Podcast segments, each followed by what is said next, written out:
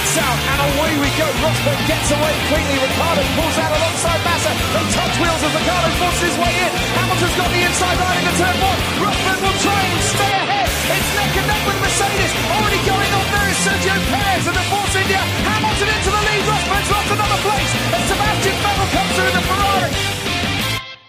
Bonsoir et bienvenue dans le 37e épisode de la 9e saison du service après-vente de la F1 qui reviendra ce soir sur la course du Grand Prix de Singapour 2016. La F1 a ce site commun avec la bourse ou le loto qu'avoir les yeux rivés sur des chiffres pendant quelques minutes peut se montrer plus excitant que le reste de votre journée. Et c'est un peu ce qui s'est passé ce dimanche en fin de course. Et justement, pour cette émission, voici mes acolytes de ce soir car heureusement, je ne serai pas seul. D'abord, euh, son week-end a été, son week-end presque parfait a été gâché par Lewis Hamilton quand ce dernier a repris la place de Kimi Raikkonen sur le podium. Non pas qu'il soit un grand fan du pilote britannique, euh, non pas qu'il ne soit pas grand fan du pilote britannique, plutôt non, bien sûr que non, il l'adore, mais parce que son pronostic de l'émission des qualifs s'est du coup avéré faux. C'est Jackie, bonsoir. Eh oui, c'était pas loin pourtant.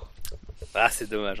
Et euh, son lundi a été presque, son lundi presque parfait, pardon, a été gâché par une défection de dernière minute. Il l'a obligé à se transformer en aventurier du micro perdu, une quête initiatique et d'introspection dans les méandres de ses cartons et autres boîtes de rangement qui a duré près de 8 minutes, mais grâce à laquelle il est présent ce soir. C'est Quentin. Bonsoir Quentin. Bonsoir. C'est la preuve que je suis euh, quand même assez doué dans le rangement. Oui. Et en recherche de micro perdu aussi. Oui. Euh, voilà. Euh, euh, ça va, messieurs? Ça va, ça va. bien, oui. Vous avez passé une bonne journée, un bon dimanche? Ah, c'était un beau Grand Prix. Oui. N'allons pas trop vite en besogne, mon cher Jackie. On va d'abord juste faire un petit point d'actu pour souligner ce qui nous paraît important avant de démarrer la course à proprement parler. On a bien sûr, avant tout, j'ai envie de dire, euh, on va saluer le titre IndyCar euh, de Simon Pagenaud. Alors désolé si vous n'avez pas vu la course, mais voilà, c'est comme Oh ça. merde, hein, moi j'ai pas fini. Vous êtes sans doute au courant malgré tout. Euh, voilà, Simon Pagenaud qui a remporté le, le alors, je vais complètement spoiler, qui a remporté le, le- le- bah, la course à Sonoma, la dernière course de la saison, et puis qui s'est assuré le titre face à face à Will Power qui a eu lui des soucis techniques. Donc bravo à lui, c'est le premier Français titré en IndyCar. On se souvient que euh, euh, Bourdet, Sébastien Bourdet avait été titré en Champ Car, c'était évidemment un autre championnat. Donc voilà, un petit salut, surtout qu'en plus il est, de chez nous. Euh, c'est un, un régional, c'est un poids de vin, donc euh, il, ne- mérite que notre respect. Messieurs, quelque chose à rajouter sur sur Pagenaud? Bah, c'est un grand, hein, c'est clair. hein. Quand on regardait les caméras embarquées, j'ai regardé une heure de la course. Quand on regardait les caméras embarquées, euh, on voyait bien que c'était, euh, il remettait les gaz doucement. euh, c'était vraiment de la, course de contrôle. Euh, il savait qu'il était en tête. bon, il a 32 ans, il a beaucoup d'expérience maintenant, mais c'était quand même assez intéressant de, voir. euh, bon, évidemment, il y a une adversité qui était plus là, on va dire, quand Will Power a eu ses problèmes de boîte, mais bon, voilà, c'est comme ça. J'ai pas vu la course, mais après, c'est vrai qu'il a été bon sur la saison, il a été moins bon à certains moments, et c'est vrai que si vous voulez en débattre, on peut, je- peut se faire, attention, c'est la minute d'auto-promo, on peut se faire Ah, un il débat dans, euh, dans Parlons Sport Auto, euh, disponible sur un pod, euh, pod- Bravo, ah, je sais même plus le nom du site. bravo, bravo Quentin. Oui, euh, juste pour les chiffres de la saison de Pagenaud, c'est 7 pôles, 5 victoires en 16 courses, euh, ce qui est quand même pas mal dans une formule qui est euh, duo-type, mais qui n'est pas qui n'est pas une formule telle la F1. On a quand même seulement deux constructeurs de, de châssis, donc euh, Oui, mais il y a des choses, plus compliqué que ça. Des il y a motoristes très- et, euh, il y a deux motoristes euh, avec leur kit aéro, ouais. Il y a, il y, a, il y a des choses qui sont différentes, des règles qui sont différentes, notamment la règle du drapeau bleu, euh, où le pilote n'est pas obligé de, euh, enfin le pilote qui se fait dépasser n'est pas obligé de laisser passer. Et ça change pas mal de Ça choses. tient à dans- cœur. Bah moi je trouve que ce serait pas mal en F1 ça, effectivement. On pourra en débattre euh, un Pour jour. certains pilotes, ça, ça ne changerait pas grand chose. C'est vrai, il y en a certains, ils ont déjà la culture américaine. Euh, mais Jackie, c'est intéressant comme débat, on en débattra à la prochaine émission d'Actu si, elle- si elle n'est pas coupée euh, euh, par, par de vils personnages. Euh, donc voilà, bah donc Simon Pagenaud, champion IndyCar 2016. Faudrait qu'on se fasse inviter bah, chez Dino d'ailleurs. pour Oui, lui son émission, faire une émission d'actu, tu sais, chez, chez Ouais, les je, je- je le soupçonne de renforcer ses mots de passe mieux que nous.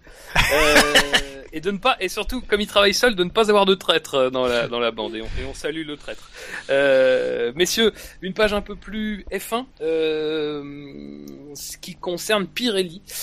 Alors Pirelli, dans l'absolu, on aurait pu ne pas en parler, mais quand même il y a deux informations et on pense que c'est utile de le faire. Euh, D'abord, Pirelli a annoncé officiellement par la voix de Mario Isola euh, que euh, bah, elle renonçait, euh, Pirelli renonçait à introduire euh, les pneus, enfin à vouloir introduire les pneus plutôt en Malaisie. Les nouveaux pneus qui ont été testés à Spa et à Monza, c'était des pneus censés résister mieux au, au choc avec les vibreurs et à tout autre objet extérieur. On sait que après ces tests, enfin en tout cas après les premiers tests de Spa, déjà il y avait eu quand même des retours qui étaient mitigés de la part des équipes. On savait que Pirelli euh, avait évoqué la possibilité de jouer la carte de, de, de, la FIA, comme euh, voilà, il aurait été, en fait, il aurait fallu que Pirelli un petit peu critique son produit actuel en disant qu'il n'est pas suffisamment sûr et que donc la, la, nouveauté, la nouvelle architecture des pneus était meilleure et donc cela pouvait passer par la FIA pour l'introduction euh, formelle, mais donc du coup bah, on a appris voilà Pirelli que, qu'il renonçait à cette introduction. Que vous avez une réaction vis-à-vis de cela? Ouais, mais en fait, les pneus, euh, pour compléter, euh, les pneus avec la nouvelle construction euh, étaient plus durs d'un cran en fait. Un, un, médium, pardon, un, super tendre devenait un tendre, et etc. Ça décalait, ça décalait d'un cran dans la, dans la, dans le grip. Donc forcément, déjà que les équipes se plaignent que les pneus sont trop durs, ils sont pas super chauds. Et puis le problème, comme tu le disais, c'est que la, pour avoir un changement de, de, pneus en cours de saison, il faut l'unanimité de toutes les équipes. Et évidemment, euh, Mercedes, ils vont pas dire qu'ils veulent changer de pneus, ils sont en tête. Euh, tous ceux qui sont devant veulent rester devant, donc tous ceux qui sont derrière veulent changer, et, et tous ceux qui sont devant veulent pas changer. Donc euh, voilà, on n'y arrivera pas. hein. Mais euh, bon, ces pneus-là, de toute façon, ils vont bientôt, ils vont bien finir par arriver l'année prochaine. Donc euh, Oui, de toute façon, Pirelli a bien précisé que le concept, en tout cas, de cette architecture euh, pneumatique euh, serait euh, utilisé lors des tests euh, 2017 et potentiellement introduit l'année prochaine pour les pour les nouveaux pneus. Quentin, quelque chose à rajouter? Mm, Non, sur cet aspect-là, non, pas grand-chose à rajouter. Eh bien, justement, on parle de 2017, ça concerne encore Pirelli. Euh, Pirelli qui s'est plaint euh, que les monoplaces euh, qui sont utilisées pour les tests 2017 qui ont débuté en août, donc c'est-à-dire une Ferrari de 2015, une, Mercedes de 2015, une Red Bull de 2015, toutes modifiées pour essayer de gagner plus d'appui, notamment on voit beaucoup de jupes latérales qui sont rajoutées, pour essayer de, de coller un petit peu à ce que devraient être les niveaux d'appui en 2017. Eh bien, Pirelli estime que euh, ben, il manque encore 20% d'appui. Et on sait que mal... on sait que les tests quand même sont bien avancés puisqu'il y a déjà eu, euh, je crois, au, total une, une dizaine de journées de tests qui ont été effectuées, euh, réparties sur les trois constructeurs. Euh, Est-ce que c'est pas un, un peu inquiétant euh, pour euh, pour dé- déjà c'est pas un peu inquiétant pour le développement des pneus 2017 Est-ce qu'on n'est pas déjà en train de nous préparer un, une problématique pneus à cause de ces 20% C'est quand même énorme, 20% d'appui qui ne sont pas simulés sur les sur les monoplaces 2015. Et je sais même pas si on va pouvoir les simuler parce que euh, en rajoutant des jupes, ça rajoute euh, du, du grips euh, sur le, on va dire sur tout ce qui arrive par dessous, c'est-à-dire le, le, je cherchais le, le diffuseur, voilà, je cherche le terme, euh, par le diffuseur. Donc ça, ça ajoute du, du de la charge à l'arrière. Mais quid de l'avant? Parce que l'avant, euh, pour arriver à la charger, il faut augmenter la taille de l'aileron. Euh, augmenter la taille de l'aileron, ça veut dire euh, développer, développer des nouveaux ailerons pour pour des voitures qui n'existent, enfin qui ne roulent que, que dans ce que dans ce cadre. Je sais pas si les équipes sont d'accord pour pour pouvoir développer des charges à l'avant. donc, moi je Ah, m'attends à une saison, de, moi je m'attends à une saison, une saison de transition l'année prochaine. Bah, c'est dommage pour une première année de règlement. Moi, je pense que si Pirelli, euh, euh, effectivement, s'il y a 20% d'appui euh, en moins par rapport à ce qu'auront les, les voitures l'an prochain sur les sur les sur les Formule 1 qui sont en test actuellement, je pense que Pirelli va pour assurer peut-être faire des pneus plus durs et Ben voilà. bah, après euh, les équipes seront moins contentes peut-être. euh, mais ce sera la même chose pour tout le monde, donc il n'y a pas de gros désavantage à avoir des pneus plus durs pour tout le monde. on aura peut-être moins d'arrêts, peut-être des courses à un arrêt en 2017, alors que les pneus devront porter plus de charge, mais ça, on peut pas le savoir avant. Peut-être que Pirelli aura pas justement vu assez, et peut-être que les pneus seront encore trop, trop mous entre guillemets pour pour les voitures 2017. Euh, bon, peut-être qu'on aura des courses à un arrêt. moi, je dis tant mieux parce que je préfère ce type de course, mais euh, c'est vrai que c'est pas vraiment la question, c'est de savoir si on aura des bons pneus et euh, la question des bons pneus, c'est pas forcément la durée euh, sur laquelle ils vont tenir, mais c'est la sécurité qu'ils vont apporter en termes de, en termes de structure du pneu. Buchor nous précise sur le chat que euh, Pirelli estime entre 20 et 40% euh, le niveau d'appui manquant en, ajoutant que bah, suivant le, moment de la saison 2017 qu'on prend, évidemment au début ça sera plutôt près de 20% et à la fin ça sera plutôt près de 40% d'écart, euh, tout en précisant que Pirelli confirme bien que les équipes travaillent à ajouter les, les 20% d'appui manquant. Euh, mais quand on sait que le programme de test euh, finalement ce sont que, je sais plus, c'est 24 journées je crois, il y en a déjà près de la moitié qui ont été utilisées pour des niveaux d'appui qui sont insuffisants, ça ça reste quand même. Euh, ça laisse euh, songeur quand même. Mm. Euh, bah messieurs, si vous n'avez rien à rajouter, je vous propose qu'on passe directement à la course. on va commencer évidemment par rappeler les notes de l'ensemble des, des chroniqueurs. Donc, je me mets le petit tableau devant. Alors, pour cette course, on va dire qu'il y a deux camps. Il euh, y a le camp de ceux qui ont bien aimé visiblement, et il y a le camp de ceux quand même qui ont pas. C'était pas folichon folichon quand même, mais c'est, disons que c'est quand même une bonne moyenne quand on compare euh, les dernières courses. Euh, alors, les notes. Donc, Bilo a mis 13 avec un commentaire. Course intéressante avec beaucoup de stratégies différentes et qui est boostée par le dernier tiers du Grand Prix grâce au duel à distance pour la gagne. Peloton très compact à partir de la cinquième place, mais manque de folie. Euh, Buchor a mis 14, euh, j'ai mis 12, Jackie tu as mis 17, tu pourras t'en expliquer, Jassam a mis 13,33 et ne pourra pas s'en expliquer, euh, euh, Marco a mis 16, Quentin tu as mis 12,5, alors tu m'avais laissé un commentaire mais du coup je vais te laisser euh, l'expliquer, Scani a mis 12, Shinji a mis 12,5 et Victor a mis 15 avec un commentaire. Une jolie course stratégique à domino et du suspense pour la victoire. Ce n'est pas tous les jours qu'on voit ça. Et alors, j'ajoute que le public, vous les auditeurs, vous avez été 52 à donner une note et euh, la moyenne c'est de 13,36. Et donc, la moyenne totale de la course en, en additionnant et en divisant toutes ces notes, c'est de 13,70 c'est plutôt dans la moyenne basse de la de la saison, euh, mais euh, ça reste quand même correct parce que si on regarde les dernières courses, on a eu quand même 9,70 euh, en Hongrie, 10,67 en Allemagne, 8,67 en Italie et la note un peu plus haute 14,88 en Belgique. Donc disons que sur les cinq dernières, c'est la, la deuxième meilleure, on va dire.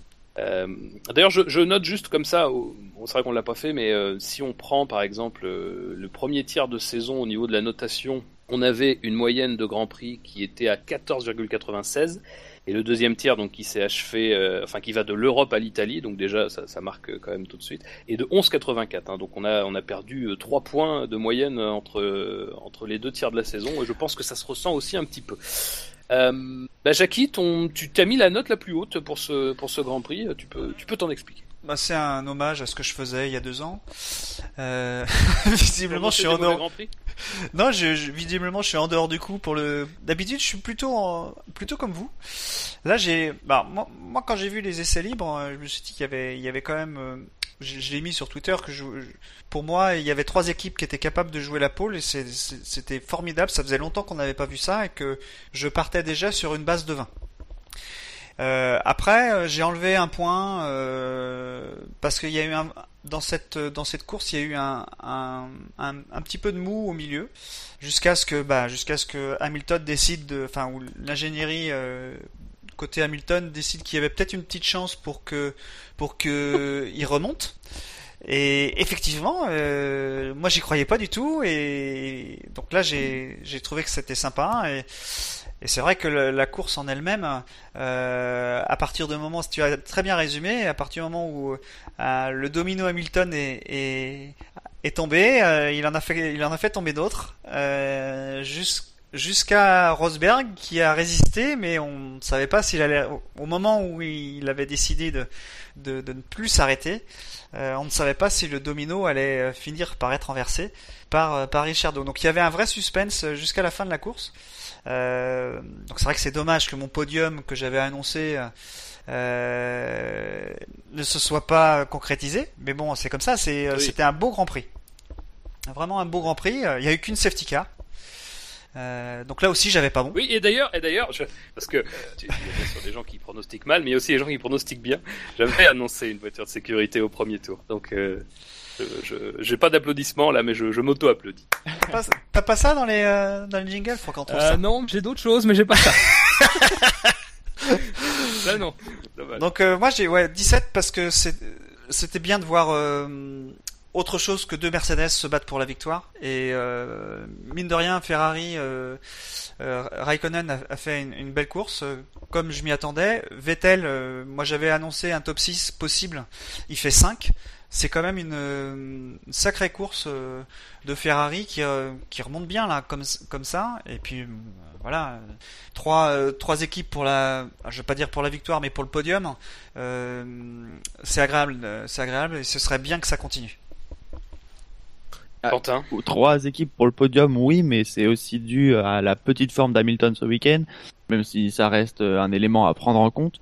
Et euh, après sur le sur la course en général, comme Scani qui euh, mentionne sur le chat, qui ne s'est pas fait hyper par par la remontée de Ricardo, moi aussi à aucun moment j'y ai cru. Et finalement j'aurais dû parce que quand une course se termine à 4 dixièmes alors qu'il y avait 30 secondes d'écart euh, un peu plus tôt dans la course et qu'il n'y a pas eu d'arrêt entre temps, pas de safety car ni ni aucun élément extérieur à part euh, à part ces deux stratégies différentes. Euh, c'est vrai qu'on peut y croire et finalement j'ai pas réussi à y croire à un moment parce que il y a plein de scénarios comme ça où on a déjà vu euh, une voiture faire un dernier arrêt et essayer de remonter sur la voiture de devant, ça marche pas vraiment. Là il y en a eu trois quand même hein, Trois voitures qui changent de stratégie. qui décident de, de, de s'arrêter quoi donc euh, Oui, oui, mais c'est aussi dû à un effet de domino et il y en a qu'une vraiment qui s'est rapprochée de Rosberg. Les deux autres étaient assez euh, assez largués. Ouais mais les, autres elles, elles couraient pas pour la victoire Mais euh, on n'a rien vu des autres euh, à, partir de, cet arrêt. Mais euh, juste pour euh, justifier ma note encore un peu, c'est donc il y a eu ce, moment où j'y ai pas cru et en plus à la fin c'était un peu une déception parce que évidemment ça aurait été plus beau, je pense que même c'est difficile de ne pas aimer Ricardo et même en n'étant pas vraiment fan de Rosberg, c'est vrai qu'une victoire d'une Red Bull en pleine domination Mercedes, c'est plus beau qu'une victoire de Mercedes évidemment. Donc euh, après, euh, faut pas juger sur euh, nous qui sommes vraiment dans le presque dans le dans le sport, faut pas juger de, de ce qui est le résultat, mais de ce qu'il aurait pu être aussi et de tout ce qui a fait cette course. Mais euh, c'est vrai que c'est- après ça reste quoi? Ça reste 20 minutes, euh, 20-30 minutes sur la course, sur une course de Ouais. 1h55. Après, il y a des courses où j'ai été plus enthousiaste que ça, alors que euh, la course a été euh, une intensité sur euh, trois tours et, euh, Oui, et oui, parfois ça sûr. suffit pas. Il y a des trucs qui nous emballent et voilà. C'est un ressenti personnel, mais je pense que j'ai pas été le seul au vu des, des notes. ouais visiblement Ouais, c'est bah, c'est vrai que hum, bon, bah, moi j'ai mis 12, c'est une des plus basses. Euh, c'est même la plus basse avec euh, Bascani qui a mis 12 aussi. Euh, oui, bah, c'est un peu pareil, c'est-à-dire qu'au bout d'un moment, euh, j'y croyais moyennement à la remontée. Bon, je me suis dit, c'est vrai qu'il revient vite, mais il reviendra pas vite comme ça tout le temps. Finalement, c'est vrai que ça se finit à peu de choses, mais bon, ça se finit à peu de choses parce que Rosberg aussi est dans son dernier tour, il sait qu'il a un peu de marge. Est-ce que vraiment ça aurait donné une lutte? Je sais pas, on peut pas je suis pas sûr qu'il avait tant de marge que ça hein. Oui, mais ça on le saura jamais, donc euh, c'est. Oh, je non, sais non, pas, non. moi j'ai pas. euh, pour moi Au il début, était à j'ai pas cru. Il a été à fond tout le temps. hein. Après, à partir du moment où il est, où il savait qu'il s'arrêtait, il était à fond tout le temps. Il était au, au max. hein. Mercedes dit qu'il gardait le, le maximum, la maximum attaque pour les derniers tours, donc je, je sais pas s'il était à fond euh, du début à la fin du relais, mais enfin après qu'importe, je veux dire le début de course c'est quand même pas folichon. La, la voiture de sécurité est trop rapide pour recréer une quelconque panique. Euh, Ah, il y avait panique chez les commissaires, rien. par contre. Finalement, oui, on en reparlera. Euh, elle change absolument rien au, déroulé de la course finalement, à part qu'elle élimine Hülkenberg finalement. Euh, voilà, je pas, j'ai pas été particulièrement enthousiasmé. Moi aussi, j'aurais aimé une victoire de Ricciardo parce que ça aurait été beau, parce que même déjà le, la configuration de la course ça aurait été beau, mais après, je sais pas, je sais pas. ça m'a pas, ça a quand même été une, ça quand même été très très très emmerdant euh, jusqu'au moment où on a commencé à croire que Richardo pouvait remonter. Bon, ça reste quand même une lutte à distance malgré tout, donc il y a quand même et puis une sacrée distance, donc voilà. Euh, mais après, bon, franchement, 12, euh, quand on voit ce qu'on a eu dernièrement, euh, voilà, euh, c'est pas si mal, très sincèrement. Que je regarde mes notes, j'ai mis 12 en Hongrie, par exemple. En Hongrie, c'est pas tout à fait le même type de course, mais en même temps, c'est à peu près la même idée. C'est-à-dire qu'on a une, on a quelque chose qui ressemble à une lutte, mais finalement, c'est jamais vraiment une lutte. Et, et voilà, donc ça se finit à peu près de la même façon, mais c'est pas la même configuration. Mais voilà, par exemple, c'est c'est un peu pour donner l'idée. Euh, en plus, j'ai bah, l'impression que les courses chiantes, elles, arrivent en, euh, enfin chiantes entre guillemets, c'est un 12, hein, mais euh, qu'elles arrivent quand je suis dans un état de fatigue, donc ça m'aide pas beaucoup à suivre une course d'une heure 55 où il se passe pas grand chose dans les 50 premiers tours. C'est pas fou. c'est vrai. C'est vrai qu'il faudrait qu'il change la longueur sur ce Grand Prix là parce que c'est. Oh non. Oh non. Ah. Non, faut qu'il faut qu'il rallonge Monaco comme on avait dit une fois. Ah oui, en Oui, oui. Il n'y a pas de raison que ce soit Singapour qui soit l'épreuve de force alors que, alors Monaco pourrait. Monaco, c'est limité à, à 200. Euh, combien? 70 270, quoi, ou 80, euh, ouais, 270 peut-être. Euh, parce que historiquement, euh, la course avait été très très longue. Le, Monaco, le Grand Prix de Monaco, historiquement, faisait jusqu'à 100 tours, et on considérait que bah, la course était trop longue à l'époque pour les exigences physiques de la Formule 1 des années 60 notamment. Il y avait eu la mort de Lorenzo Bandini qu'on avait attribué en partie à la fatigue, et donc on avait décidé que cette course-là, historiquement, elle serait celle qui n'irait pas au bout de la limite des, des 305 km et serait arrêté avant. Est-ce qu'aujourd'hui, surtout actuellement, j'ai envie de dire, euh, est-ce qu'aujourd'hui on a, ça justifie toujours On pourrait se, poser la question. C'est pas sûr que si on mettait la même distance, euh, ça irait au bout à chaque fois. Après, est-ce que véritablement aujourd'hui un pilote euh, serait plus en, enfin, il y aurait plus de dangerosité à laisser rouler les pilotes deux heures à Monaco qu'à Singapour. Je suis pas certain en fait. Donc, 260 km, 78 tours de 3,33 km. Voilà c'est un débat ouvert, mais de toute façon, c'est pas, je pense que c'est pas prévu au, programme, mais bon, ça sera intéressant de se poser la question. D'accord. Juste, je vais, je vais quand même y arriver. Je vais remercier nos, amis auditeurs d'avoir voté. Euh, évidemment, ça vaut aussi pour, euh, pour le quintet plus ou moins. Les chevaux et les courses, vous le savez, c'est ma grande passion. Tiercé Magazine avec Omar Sharif, la passion de gagner. Les courses avec le journal Tiercé Magazine, bien sûr. Oui, c'était le lancement de jingle le moins attendu du monde. Euh, messieurs, donc quintet plus ou moins, euh, comme je l'ai dit tout à l'heure, 52 votants. Euh, juste pour préciser avant de détailler plus le reste du quintet, évidemment Romain Grosjean, comme vous le savez d'habitude, a été retiré des votes puisqu'il n'a pas pris part à la course. Euh, juste pour en parler un petit peu, euh, week-end de merde, vraiment jusqu'au bout. Bah oui, sur la course après on peut pas lui en vouloir, mais sur le reste du week-end, quand, un pilote euh, déclare à la télé juste avant la course qu'ils ont ils ont pas changé les setups pour partir un peu plus haut, enfin deux places plus haut sur la grille, mais ils ont pas changé les setups alors que les setups étaient mauvais, c'est que le pilote n'a pas su trouver les setups sur le début du week-end il a, ah, il a pas roulé beaucoup. il, est, oui, il est, enfin, il a loupé une séance d'essai et euh, après il a eu des crashs. Donc, euh, il n'a pas eu son coéquipier avec la même voiture.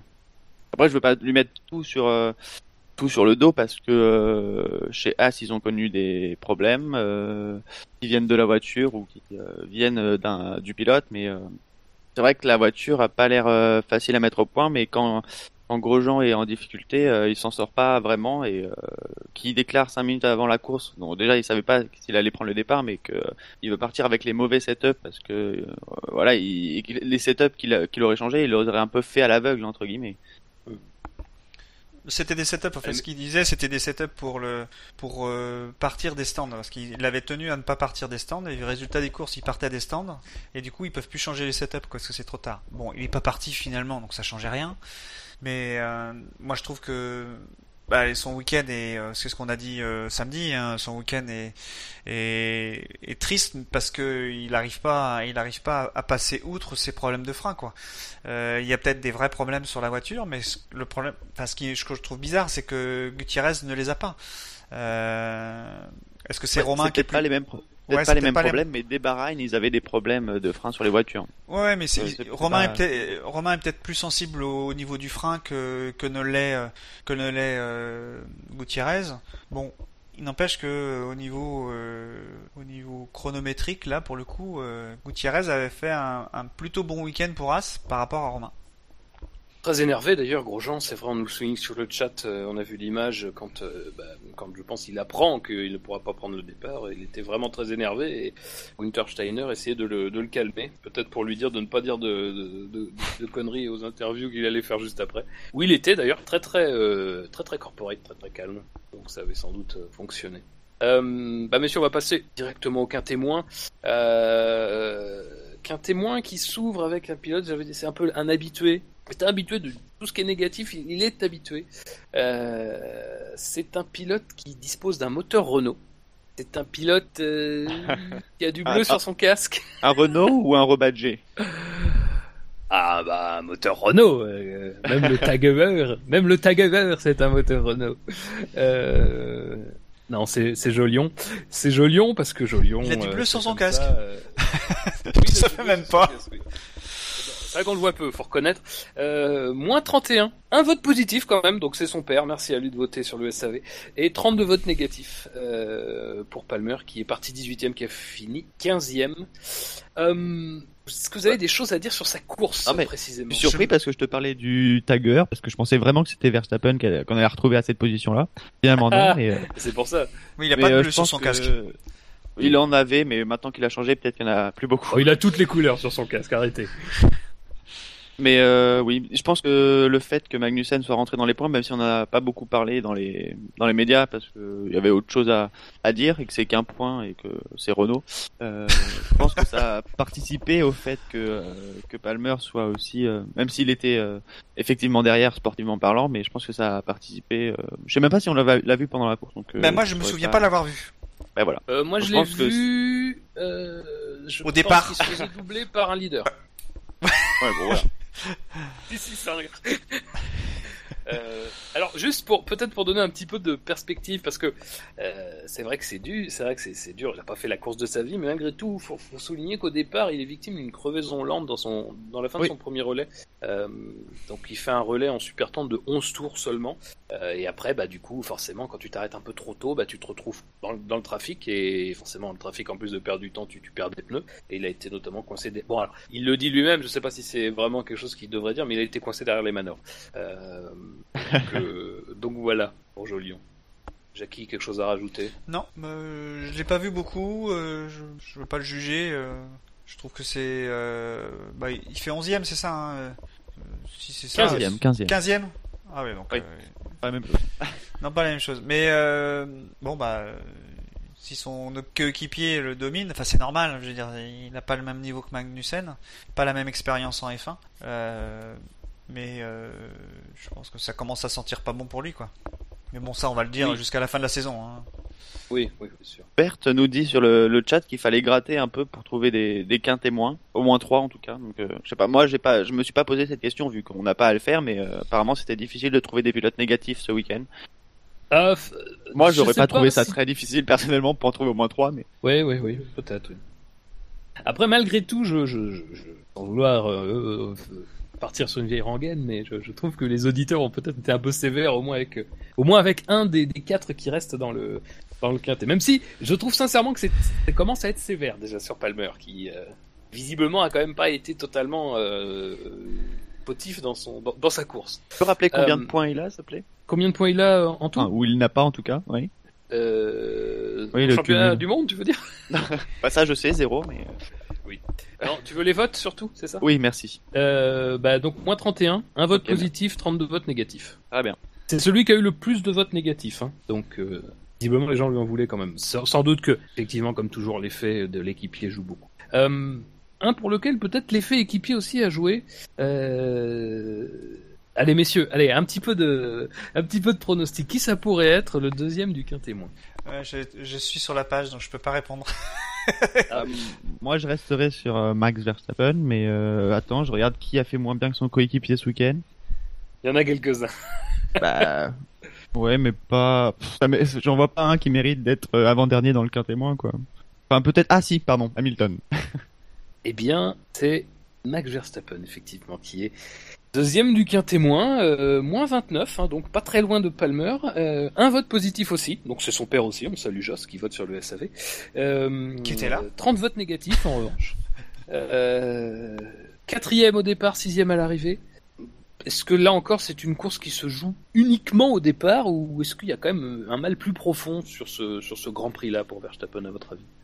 Euh, c'est difficile parce que on n'est pas dans la voiture, on sait pas quelle difficulté euh, vraiment nous il y a, à doubler. Euh, je parle notamment de sa bataille avec euh, Gviat parce que c'est celle dont tout le monde parle et celle qui est le plus ressortie de tout le Grand Prix sûrement d'ailleurs en bataille directe en tout cas. Mais après c'est vrai qu'il y a eu ces nombreux arrêts au stand donc peut-être un gros problème de, de, management de, de pneumatiques et de- d'attaque. Peut-être que le trafic aussi d'avoir attaqué euh, dans une bataille euh, ou dans des batailles, ça, l'a, ça a perturbé sa gestion des pneumatiques, mais euh, je vois pas. euh, ça me paraît quand même beaucoup. Ta place dans le quintémoin Non, ça me paraît beaucoup ce nombre, son nombre de, d'arrêts au stand et. euh, ça- Ah oui, oui. ça, j'ai- Ouais, il fait un de plus. Hein. Oui, un de plus, mais ça fait quand même des relais de 13, euh, de 13, euh, 13, enfin, 14, une moyenne de, 17 en ouais, super tendre. une moyenne de 15 tours euh, par pneu, alors que euh, on est plutôt vers euh, 18, enfin, Ouais, je pense qu'il avait clairement un problème d'équilibre sur sa voiture et il dégradait plus que, alors soit à l'avant, soit à l'arrière, mais peu importe, mais il dégradait plus et ce qui fait qu'il a été obligé de faire un arrêt, un arrêt supplémentaire. Mais il les a fait, enfin, il a été constant dans cette dégradation tout le, pendant tout le Grand Prix. Donc je pense pas, je pense pas que c'était lié à, à, à ces batailles, enfin à, à ceux qu'il suivait pour euh, qui auraient dégradé. Donc il y a effectivement la bataille avec Fiat, Fiat qui s'est pas laissé faire. Je pense qu'il doit être un peu plus haut dans le quintet. Euh, je trouve ça dur parce que il a quand même, enfin. Je sais pas si je l'aurais mis dans le quintet point, mais aussi loin dans le quintet moins, je trouve que c'est un peu dur. Euh, parce qu'il s'est quand même battu avec, avec Viat, il a essayé. Euh, il s'est pas plaint à la radio, enfin si une fois à un moment on dit euh, que c'était, enfin, je sais plus s'il a dit que c'était ridicule ou euh, ou il y, a- y eu- il y a eu une fois à la, à la radio qu'il y a eu quelque chose qui a été dit, mais euh, au moins euh, il a essayé de le doubler en piste et pas de le doubler, euh, en- on va dire par la radio. Et donc à la fin, de toute façon, ses pneus étaient usés, donc mais alors ça il- c'est pareil, ça me, moi ça m'interpelle un peu parce que je, donc on- c'est vraiment officiel, il y a un canal, il y a un canal Red Bull Toro Rosso quoi, ça. Ça- moi je trouve que c'est parce que euh, Bah, quand tu dis euh, oui, évident. j'ai pas demandé, c'est- ça veut dire que tu as la possibilité de le faire donc. Attends. Bah, quand t'es capable tu tu dis- tu dis- en- en milieu voilà, c'est Scani qui dit, possible, euh, hein. Common Guy, euh, est évident que euh, il demande à Marco de de dire à, à Gviat de de laisser passer. C'est évident. Enfin pour Euh, moi, non, enfin moi je l'ai pas ressenti comme ça, je l'ai ressenti plutôt comme euh, genre voilà, enfin il était pas forcément très content des manœuvres de défense, mais sans être non plus excessivement en colère. Moi j'ai plutôt compris ça comme ça. les, les manœuvres de défense genre, étaient vachement propres. hein. Et- les, les, les manœuvres de dépense étaient vachement propres. hein. J'ai trouvé que, que Viat laissait la place. Euh, C'était serré, c'était euh, viril, on va dire. Euh, mais euh, je pense que si on avait inversé les positions, si on avait mis, euh, enfin si on avait inversé les positions et que ça avait été Fiat qui allait, qui, a- qui aurait dû euh, dépasser Verstappen, je pense que ce, ça aurait pas été aussi propre. Il aurait. Mais dans tous les cas, ça aurait été la faute de Ah oui, on est d'accord. les commissaires. mais euh, non, non, moi j'ai. Bon, il essaye de, il essaye de dépasser, il n'y arrive pas, euh, et il finit par. euh, ça dure trois tours quand même, hein, trois, ouais, facile euh, trois tours. Et puis après, ses pneus sont usés, enfin, ou, ou ont été usés par les, les- les différentes tentatives. Et après, il, il, il, il régresse, quoi. Mais moi, j'ai trouvé quand même que cette, euh, cette, ça le grandissait quand même, ce, d'avoir tenté de le dépasser, même si à la fin il dit common, mais c'est, là, il sent que ses pneus sont morts, quoi. Euh, ne vont pas permettre de, de, de le dépasser. Mais, moi, je pense qu'il y a un canal euh, indirect euh, de, quand il dit common, c'est euh, va, dire à, à qu'on n'est pas sur la même stratégie, que j'ai pas la même voiture. Pour cause, il sait euh, hein, c'est la voiture que, Verstappen a.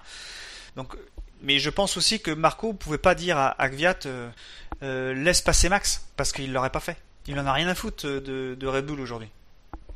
Ah Oui, alors, que sur le chat, on parle de, de, de Verstappen. Euh, au départ, c'est vrai que, mais alors, euh, j'avais vu ça effectivement qu'il savait euh, dès le départ, parce que c'est vrai que le départ évidemment est un moment marquant de sa course puisqu'il reste un peu coincé sur la grille. euh, que- Ah oui, il y a ça aussi. hein. C'est peut-être pour ça qu'on le, problème, on le- Ouais. il y avait un problème de, de- de- d'embrayage en tout cas et que ça ils étaient au courant de ce problème ils savaient que le départ allait mal se passer euh, et que voilà ça le, le tout c'était de pas perdre énormément de place par chance il a évité l'accrochage qu'il a d'une certaine Qu'il a manière provoqué, dont il qu'il a a provoqué, hein. Ouais. manière Euh, avec un petit décalage d'ailleurs d'ailleurs tu vois c'est je profite de ça, mais euh, ce petit décalage, tu vois, je l'aurais excusé si par exemple il, il s'attendait pas à un mauvais départ. Parce que du coup, t'es surpris, tu fais ça. Là, du coup, s'il s'y attendait, je trouve, je trouve que c'est un petit peu vicieux. Mais euh, bon, enfin, Ah, il bref, a c'est du pas- vice, hein, le- il a du vice le petit. hein. Donc, euh, Ouais, mais du coup, enfin, c'est, c'est, enfin bon, c'est pas grave, grave, mais c'est vrai que c'est un petit décalage. c'est vrai, les commentateurs euh, Canal l'ont évoqué aussi. Et... Ouais, c'est vrai que Et c'est, je pense c'est notable quand même. que le fait qu'on sorte, euh, enfin, qu'il y ait eu le Grand Prix de Belgique, ça, ça aide Verstappen à être dans le dans le qu'un témoin, parce que maintenant il suffit qu'il se plaigne une fois à la radio pour que ça ressorte, ça ressorte euh, très bien et euh, je pense qu'il a plus une cote négative maintenant, alors qu'il avait une cote plutôt positive avant ce Grand Prix. Mais c'est vrai que euh, tu disais que c'était sévère. Je sais pas si tu parlais vraiment de lui, mais euh, moi je trouve ça sévère pour lui sur ce Grand Prix en tout cas. Parce que comparé à Hamilton, euh, Hamilton est plus loin de, de Rosberg que Verstappen l'est de, de Ricardo. Après, c'est la, après c'est vrai que c'est conditionné par le départ de Verstappen, mais sur euh, sur les qualifs et après sur le, le rythme, euh, sur le rythme entre Verstappen et Ricardo, on peut pas vraiment comparer. Mais euh, je pense que bah si, Verstappen était comparer. plus proche de Ricardo Il- qu'Hamilton était de Rosberg. Bah c'est difficile parce qu'ils avaient pas les mêmes conditions de course. Ah bah pour moi, il, il avait, il- je crois que ça a été dit, j'ai cru lire ça. Il avait un problème de balance euh, sur sur l'avant ou sur l'arrière, mais qui dégradait euh, les pneus d'un côté ou de l'autre. Donc, forcément, il allait faire plus d'arrêts. Je pense que la voiture, euh, la voiture de, Ricardo était plus équilibrée, et ce qui fait qu'il a pu aller plus loin que Verstappen. C'est aussi bête que ça. hein. Après, ils ont fait le même nombre d'arrêts. Mais je pense que la stratégie agressive de Verstappen elle ressort parce qu'il s'est battu avec des pilotes qui avaient des relais plus longs que lui. Parce que dans, entre le, la septième et, euh, et la douzième place, ça ressort bien sur le graphique qu'il y a sur l'article que euh, tous ces pilotes ont fait des vraiment longs relais alors que tous les autres sont, à part Rosberg bien sûr, sont plutôt en trois arrêts. Alors qu'eux sont en deux. Autre chose, messieurs, ajouter sur la course de Verstappen. On va considérer que non. Non. Et on va passer au troisième du quin témoin. Troisième du quin témoin qui, comment dire, a déjà été cité depuis tout à l'heure. C'est Lewis Hamilton euh, qui récolte moins 25. Euh, 3 votes positifs, 28 votes négatifs pour le Britannique. Troisième au départ, troisième à l'arrivée. Ah, il était temps de le retrouver dans ce classement parce que je pense que c'est un des plus mauvais. euh, C'est difficile parce qu'il fait troisième quand même, mais euh, c'est un très très mauvais week-end. Je pense que euh, depuis euh, bon Bakou, il s'est raté en, en qualification, mais il avait le même rythme que Rosberg globalement. Là, c'était euh, pas le cas du tout. En plus, euh, euh, il se rate un peu sur son dernier tour de Q3. Bon, ça arrive souvent, ça arrive à beaucoup de pilotes, mais là, le, titre, il se joue, donc c'est beaucoup plus important que pour n'importe quel pilote. Après, quand même, il a, il a, un- il a deux premiers relais où on peut quand même se questionner sur ce qui s'est passé dans cette voiture parce que, certes, euh, c'est sans doute pas son meilleur week-end globalement, mais enfin, à la vitesse où il allait, euh, il était en économie d'à peu près tout euh, ce qui était possible et notamment des freins qui, visiblement, alors, visiblement, c'était un gros problème à, à écouter ce qu'on nous disait à la radio Mercedes et après la course, c'était pas un si gros problème que ça. Donc ça, c'est pareil, on a toujours une communication un petit peu étrange chez Mercedes. Mais ce qui est sûr, c'est que les deux premiers relais d'Hamilton, alors certes au niveau du rythme il est loin, mais en même temps au niveau du rythme, euh, ça me paraît difficile de croire que c'est que de sa responsabilité à lui la mauvaise gestion des freins. Il est tellement lent, je vois pas très bien comment il peut être euh, aussi. euh, Enfin, moi je pense qu'il y a un, un autre problème avec la voiture, qu'il ait été mauvais, ça. Je Mais pense tu parles de l'a- la course ou du week-end globalement? Ah bah de la course, c'est ce qu'on juge, la course. Oui, oui, mais course, euh, moi, le début de course, les pour moi, c'est quand même un mystère parce que euh, quand tu vois la fin de course où euh, quand on lui permet d'attaquer, bah il est pas, euh, enfin il est pas, il est, il est pas, euh, comment dire, c'est pas du, enfin, comment dire, c'est pas un grand rythme, mais c'est suffisant quand même pour voir qu'il y avait une différence certaine. Moi, j'ai du mal à croire que dans le premier relais, dans la première partie de course, c'est qu'entièrement de sa faute, alors que il était clairement à, en à basse vitesse, quoi. Euh, dire l'écart avec Ricciardo grimpe à une vitesse folle, il, Raikkonen lui revient dessus. Euh, Raikkonen a fait une bonne course, mais euh, quand même. euh, Moi, ça me Euh, paraît énorme en fait. Ça me paraît trop gros pour être totalement de sa faute. Même Oui, si mais c'est après, 7 évidemment, dixièmes en euh, qualif aussi. Hein. euh. Oui, non, mais d'accord, mais après, lui, sur- après, après son Mercedes a quand même communiqué en disant qu'il n'avait pas tout à fait euh, des, des- enfin, il y avait des problèmes au niveau notamment, il y avait des problèmes de suspension, euh, il y avait des problèmes de réglage euh, du fait du, du manque de roulage, euh, du fait du problème technique qu'il a eu en EL2. Euh, Oui, je l'ai écouté sur euh, un débrief d'après-course et il dit, euh, enfin, le seul problème en tout cas qu'il évoque dans ce débrief-là, c'est un problème de balance. Il évoque pas grand-chose. Après, j'ai pas entendu les problèmes de suspension, mais euh, je viens de croire. Bah, il était surtout c'est c'est assez étrange. dans la communication, il disait qu'ils étaient à la limite partout. euh, en termes de refroidissement, j'imagine, euh, en termes de refroidissement de frein. Mais euh, je comprends pas qu'ils ont pas ouvert plus grand les, les écopes dans ces cas-là, s'ils savaient qu'ils allaient avoir des problèmes de, de frein, qu'ils Ouais. pas. Moi, de ce que j'ai compris de, de ce que dit Padillo euh, en interview après la, après la course, c'est que euh, ils ont euh, la voiture, est- c'est pas tellement un problème de chaleur, c'est un problème, même si ça doit rentrer en compte forcément, parce que quand t'attaques plus, t'as forcément plus de chaleur, mais c'est un problème d'usure du frein qui doit faire deux heures de course et la voiture est pas conçue pour pour que ce soit euh, 60, euh, 60, 60, 61 tours d'attaque. Et donc c'est un rythme de course et il dit que de conserver ces freins et de les de les gérer un peu plus euh, un peu plus conserva enfin De manière les gérer, ouais. euh, voilà, très bien. Et ben euh, ça fait que tu peux avoir un rythme sur les 60 tours plus grand, plus meilleur que si tu les avais usés euh, à un rythme de d'attaque sur 60 tours. C'est ce qui est, ce qui est logique finalement parce que les pneus, les freins aussi ont une usure mais euh, Ouais, mais comment t'expliques que il parce il a que j'imagine, ça comme si c'était de l'essence ou des pneus.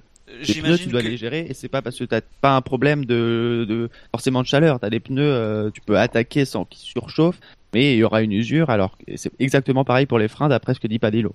Ouais, mais j'ai du mal à croire quand même parce que les freins, euh, les disques de freins, ils sont identiques euh, quasiment chez toutes les équipes et ils ont jamais eu ce problème-là côté Red Bull.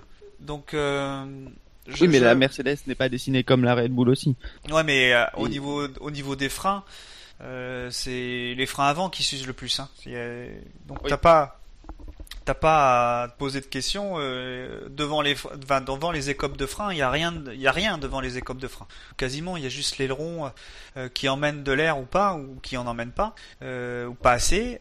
Moi, je pense que plus que c'est parce qu'il parlait de température hein, dans le pendant la course. Il disait faut faire attention aux températures, température du brake management, voilà.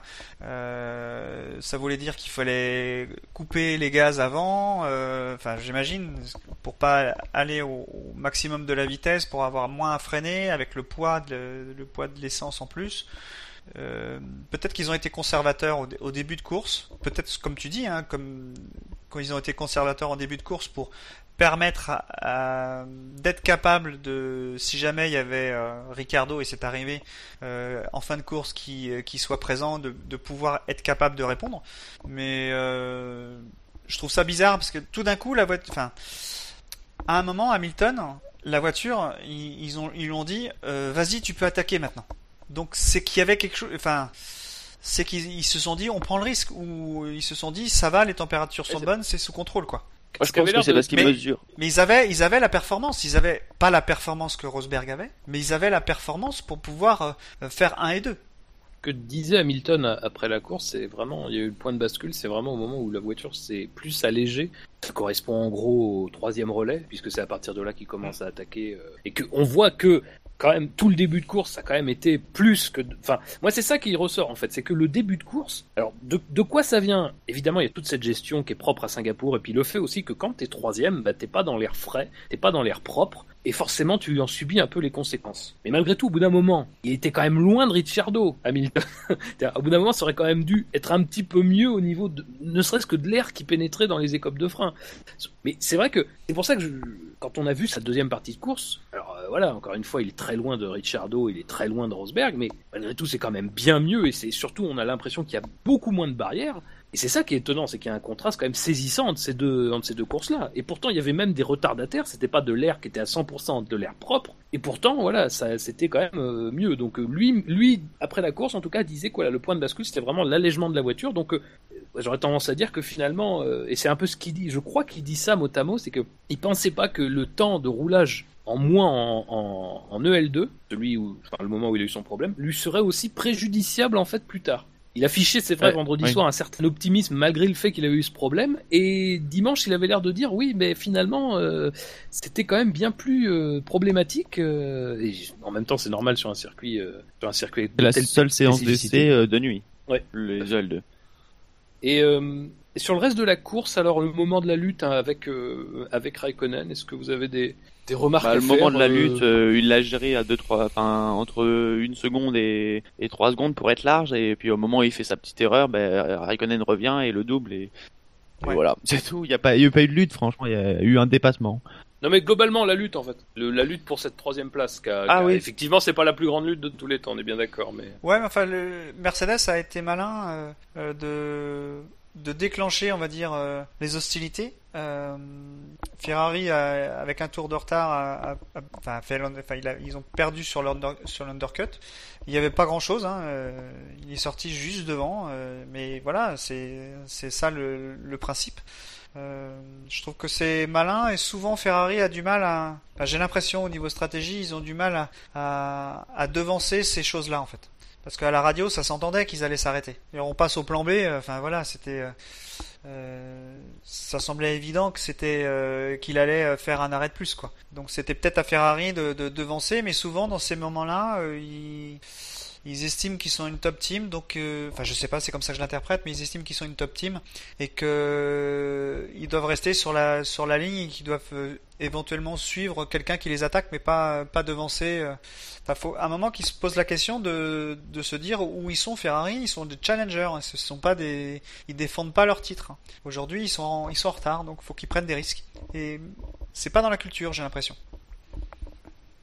Choix stratégique réfléchi, mais qui a quand même failli leur coûter cher finalement. Parce que, comme on le disait au début, c'est c'est le domino Hamilton qui déclenche le domino Raikkonen, qui du coup permet à Ricciardo de pouvoir faire cet arrêt et de, et de, de faire cette fin de, cette fin de course en sprint. Donc, euh, Et tu vois, bah, ça, euh, s'est- ça s'est- ça s'est quand même joué à peu de choses de faire une bévue, quoi, oui, oui. d'une certaine manière. Ça vous assied, je crois. Je pense que ouais, tu nous assieds là. Bon, bon, très bien. Euh, bah messieurs, si c'est tout sur euh, sur Hamilton qui euh, donc se retrouve, bon, on fera le point tout à l'heure, mais qui se perd à la tête du championnat maintenant euh, après cette course. Tu parles de quel championnat? Bah, pas d'une autre, hein, parce qu'il n'y était pas, donc. en fait, donc, ça va. Mais on en parlera tout à l'heure, peut-être au moment des championnats, ça sera plus approprié. Quatrième du quintémoin. Euh, c'est quelqu'un qu'on a vu beaucoup, mine de rien. Euh, et, et- on l'a vu beaucoup, mais pas forcément en train de rouler. C'est très particulier. Euh, Le commissaire. ça aurait pu être lui. J'ai pas son nom, mais je peux, je peux, je peux en fabriquer un dans, dans les 5 secondes. Non, c'était un pilote Williams. Et c'est Valtteri Bottas, quatrième du quintémoin. Là, c'est rude quand même. Euh, moins 16 Oui. points, moins 16 votes, que des votes négatifs d'ailleurs. Euh, dixième au départ et bah, qui a abandonné euh, pendant la course. On sait ce qu'il a ce qu'il a fait abandonner? Euh, alors, euh, donc, bon, alors déjà, il y a la crevaison du départ, je pense, qui a abîmé un petit peu la voiture. Il y a euh, le fait que, eh ben, du coup, son harnais s'est détaché et que ils ont dû l'arrêter pour lui remettre. Ça a pris une vingtaine de secondes, donc là, ils étaient bien derniers. Et je crois qu'il y avait finalement, voilà, des, des, des dommages sur la voiture et une volonté aussi de pas, bah, de pas user des pièces pour rien. Voilà, c'est un peu tout ça. C'est là où le drapeau bleu, c'est là où le drapeau bleu de l'IndyCar aurait son sens parce que il aurait pas laissé passer. Et il suffit qu'il y ait un une safety car et hop, il revient dans le tour du leader. Mais même en laissant passer, il peut revenir dans le tour du leader s'il y a une safety car. Ouais. Enfin bon, ouais, c'est un peu dur, mais je, je... bon, euh, je pense qu'effectivement ils se sont arrêtés parce qu'ils ont dit. Je, je- je m'attendais à ça aussi. Euh, Moi, je l'ai pas. Il était où euh, dans la dans la course? Moi, je l'ai vu. au- Il était dans le milieu. Hein. Il avait. Bon, il était en deuxième partie de peloton, puisque Ouais, du coup, ça. Il, il se retrouve euh, derrière Vettel rapidement, puisqu'il doit Bah passer oui, au il fait sa crevaison. hein. C'est la touchette, c'est Button en fait, en voulant éviter euh, Hülkenberg qui se rabat Oui. un peu fort sur, sur Bottas, sur l'arrière de Bottas. Et c'est du coup, euh, c'est perdre son aileron avant, la Ouais. moitié de l'aileron avant à Button. Ah mais c'est vrai que c'est sévère parce que il était, il faisait pas un mauvais week-end et la course a été, euh, c'est des éléments plutôt extérieurs qui lui ont fait faire une mauvaise course, donc euh, c'est c'est difficile. Les auditeurs ont peut-être aussi euh, euh, sanctionné le unsafe release. Mais je pense qu'on en que plus tard. Mais Est-ce que vous voulez qu'on en parle maintenant ou on attend un petit peu plus tard je pense que ça va être dans les drive-thru, ça, non? C'est pas impossible. c'est pas impossible. On, on ne sait jamais. Il y a peut-être un prix de groupe, on sait pas. Euh, mais en tout cas, ce qui est sûr. Bon, après, l'UNCF Release l'a pas pénalisé d'une certaine manière, lui. Mais c'est vrai que peut-être les, peut-être que les, les, les, les votants ont pénalisé ça. Enfin, sur l'ensemble de sa course, je pense qu'on est d'accord pour dire que c'est quand même très dur, quand même, parce que vu toutes les circonstances qu'il a eues. Mais je comprends les auditeurs qui disent qu'ils ont eu du mal à trouver des trois pilotes euh, dans le quintet moins. Je peux comprendre. Parce que moi, qui j'aurais mis euh, quand je regarde la liste Bon, monsieur, vu que je pense que Bottas ne nous inspirera pas plus pour l'instant, euh, je vous propose justement, Jackie, peut-être pour donner des idées de de Fémar- de de quintet moins, de pilote dans le quintet moins, qu'on passe au cinquième et dernier de ce quintet moins, donc. Euh, il pilote sur Sauber. Euh, j'ai j'ai été quasiment dithyrambique sur lui. Littéralement soir, donc- sur euh, Peter Sauber. Il est plus là. Euh, oui, j'ai été dithyrambique sur lui, donc euh, samedi soir, ce qui était déjà mauvais signe, faut quand même le reconnaître. Euh, c'est Marcus Ericsson, euh, qui a un score de moins 15, hein, que c'est très serré quand même avec Bottas. Euh, donc moins 15, un vote positif quand même, donc euh, ça doit être Monisha Galtenborg, on la salue puisqu'elle vote sur le SAV. Euh, 16 votes, 16 votes négatifs pour le, pour le Suédois. 14e au départ et euh, 17e à l'arrivée. Et dans Euh, une un piscine bon à la fin, du... pourtant. dans une piscine à la fin du Grand Prix ou vous avez vu l'image ou pas? Une piscine, enfin, une piscine, une pataugeoire enfant Ouais, une gonflable, pâte aux joueurs d'enfants où il y avait en de l'eau et transparent. Ah, bah les fonds arrivent quand même chez Sauber, ça fait plaisir. ça y est. Ils avaient des œufs de l'homme, mais c'était, c'était, la piscine quand même, c'est bien. Euh, pense que la course, enfin mauvaise course en- entre guillemets, parce qu'il a une Sauber quand même, contraste avec euh, avec sa très bonne qualif, euh, enfin très bonne, qui lui permet de passer en Q2 du moins. Euh, donc je pense que ça a attiré les votes négatifs aussi. Faut, souligner pour, pour Ericsson que euh, apparemment ils ont changé de stratégie, c'est-à-dire qu'ils ont essayé quelque chose d'un peu plus offensif que ce qu'ils avaient prévu. C'est vrai que leur premier relais en ultra temps est très très court, je me demande même si c'est pas le plus court, 8 tours. Euh, non, il y a eu Sainz 7, mais c'était pour une autre raison. Euh, oui, il y a eu Perez et les autres 1, mais bon, c'était pour une autre raison aussi. Euh, Grosjean donc, ouais, c'est le relais, le relais, relais euh, volontaire le plus court euh, en, en ultra tendre, 9 en plus. Euh, et apparemment, ils se sont un peu emmêlés les pinceaux, et bien du coup, euh, problème, ils sont repartis dans le trafic et euh, ça lui a euh, complètement tué sa course derrière. Mais le, il fait un deuxième relais un peu plus tard en, en course en ultra tendre qui est aussi très court parce que 11 tours pour une voiture qui est Ouais. plus légère qu'au départ, c'est très Ouais, court ouais. aussi. Ils se sont un peu viandés, oui, effectivement. Et que sur une voiture.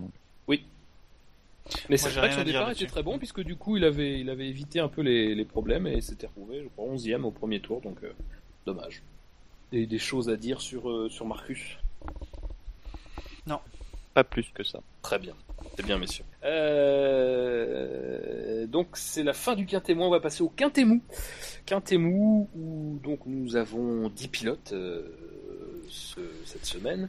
Dans l'ordre euh, inverse, donc, on part de Massa, moins 11, Button, moins 9, Sainz, moins 8, Hülkenberg, moins 6. Oui, alors, Hülkenberg est dans le quintet alors qu'il a fait 100 mètres de plus que Grosjean. Voilà, c'est aussi ça le, le quintet plus ou moins. Il y a aussi une certaine forme de d'i- d'illogique, on va dire. Euh, Gutiérrez donc moins 5, Nasser moins 3, Verline moins 1. Et là maintenant on passe au pilote en positif. Perez 7, Raikkonen 18, Viat 19. Il y a donc euh, bah, un peu le pilote qui loupe le, le quintet plus. Euh, Est-ce qu'une course euh, ou plusieurs courses parmi les pilotes que je viens de vous citer euh, ressort, messieurs? Euh, donc Viat, Raikkonen, Perez, Verline, Nasser, Gutiérrez, Hülkenberg, Sainz, Button, Massa. Viat a fait une belle course quand même. Ouais, Gviat, avec tous les Ouais. commentaires positifs qu'il y a eu sur les réseaux sociaux pendant la course, je m'attendais à le voir euh, plus haut, mais peut-être que c'est pas. Ouais, il faut savoir qu'il loupe Pas le, un élan très français de- plus de, de quand même pas mal. Hein, le, le- celui qui est, donc Viat il a 19 et le suivant a 26. C'est quand même une marge conséquente. Mais oui, sinon très, très belle course euh, bah, qui a bien été favorisée par une bonne qualif. Effectivement, il n'est pas pris dans les incidents de départ, donc ça aide. Euh, mais après, il est, euh, il est régulier, il est euh, très bon défenseur sur Verstappen. Je pense que ça aussi, c'est quelque chose qui, joue en sa faveur et qui montre aussi qu'il a peut-être un peu retrouvé ce qu'il avait perdu. Même si, malheureusement, j'ai bien peur que ça soit de courte durée parce que la, la Toro elle va aussi vite, vite perdre ce qu'elle a, ce qu'elle a trouvé, elle. Mais oui. Il y a la course de Pérez aussi, qui est très intéressante. Pérez se débarrasse euh, dès la safety car de ses pneus ultra tendres et met en place une stratégie euh, euh, bah, dont il a le secret, c'est-à-dire un seul arrêt finalement, avec un, re- un premier relais en 24 tours de, en, en tendre et un deuxième relais de 36 tours en tendre aussi, ce qui lui permet de remonter à la 18e position en étant parti euh, 17e.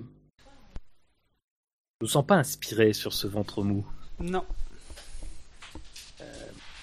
Bah, c'est- messieurs, c'est comme ça, ça arrive. Bah c'est Euh, comme ça. Il y a, il y a- Bah non, y mais a sans doute rien à dire. euh, n'empêche. sur Raikkonen, euh, je sais pas si on a été complet tout à l'heure, mais euh, Non, je pense pas. voilà. Donc je lance le sujet et vous vous débrouillez. Non, bah. bah Raikkonen, Moi, j'espérais mieux de Raikkonen. c'est une Bonne course, quoi, mais. Ouais. après, Après, la question c'est surtout Ferrari et la stratégie. Bah, Voilà, t'as- Jackie, t'as un peu. Ouais, dit, mais ce que je disais tout à l'heure, c'est c'est exactement ça. Ils sont en route pour le podium, donc là ils prennent pas de risques. Vettel, il est, on va le voir plus tard, hein, parce qu'il est pas dans le quintet mou. Il, il est, il a, ils peuvent prendre des risques euh, parce que de toute façon, perdu pour perdu, ils vont y aller. Euh, et ils arrivent à, à, à faire euh, cinquième alors qu'il part dernier, quoi. Donc euh, voilà. Pourquoi ils sont pas capables de prendre des risques avec Raikkonen? Et euh, il s'en est à moitié plein d'ailleurs euh, euh, à la radio pour enfin pas à la radio après course si, on avait pu faire mieux mais bon on connaît Raikkonen hein.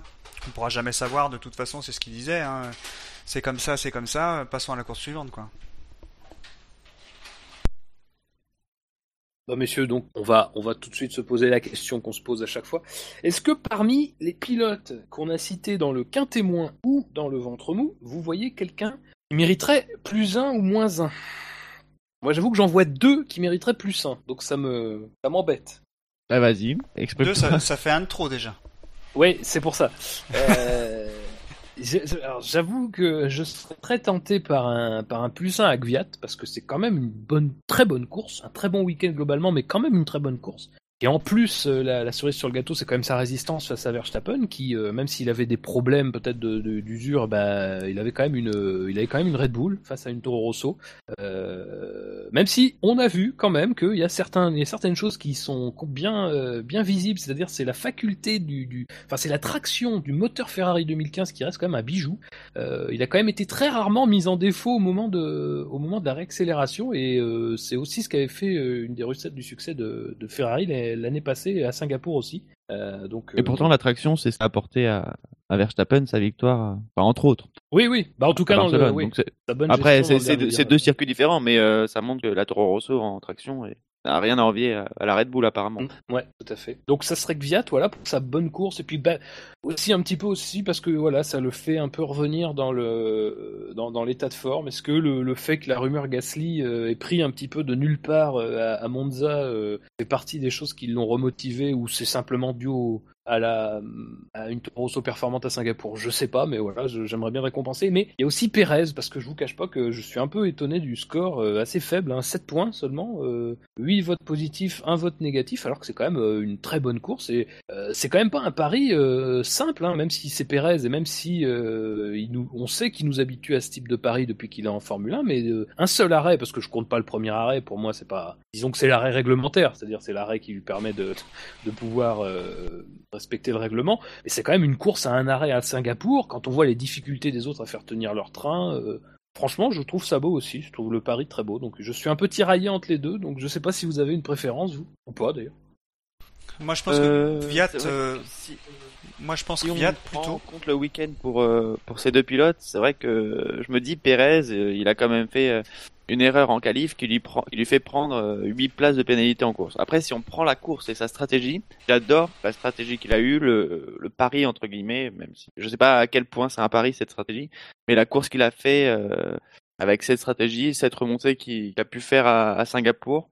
Hum, Après, Gviat, c'est vrai qu'il a fait euh, bien de le voir à cette place, même si lui, contrairement à Perez, c'est vrai que les Force India et Toro Rosso étaient un peu dans le même lot euh, en termes de compétitivité ce week-end. Peut-être un petit avantage euh, sur les Toro Rosso, en tout cas euh, quand, on a pu les vraiment les comparer, c'est-à-dire en qualif.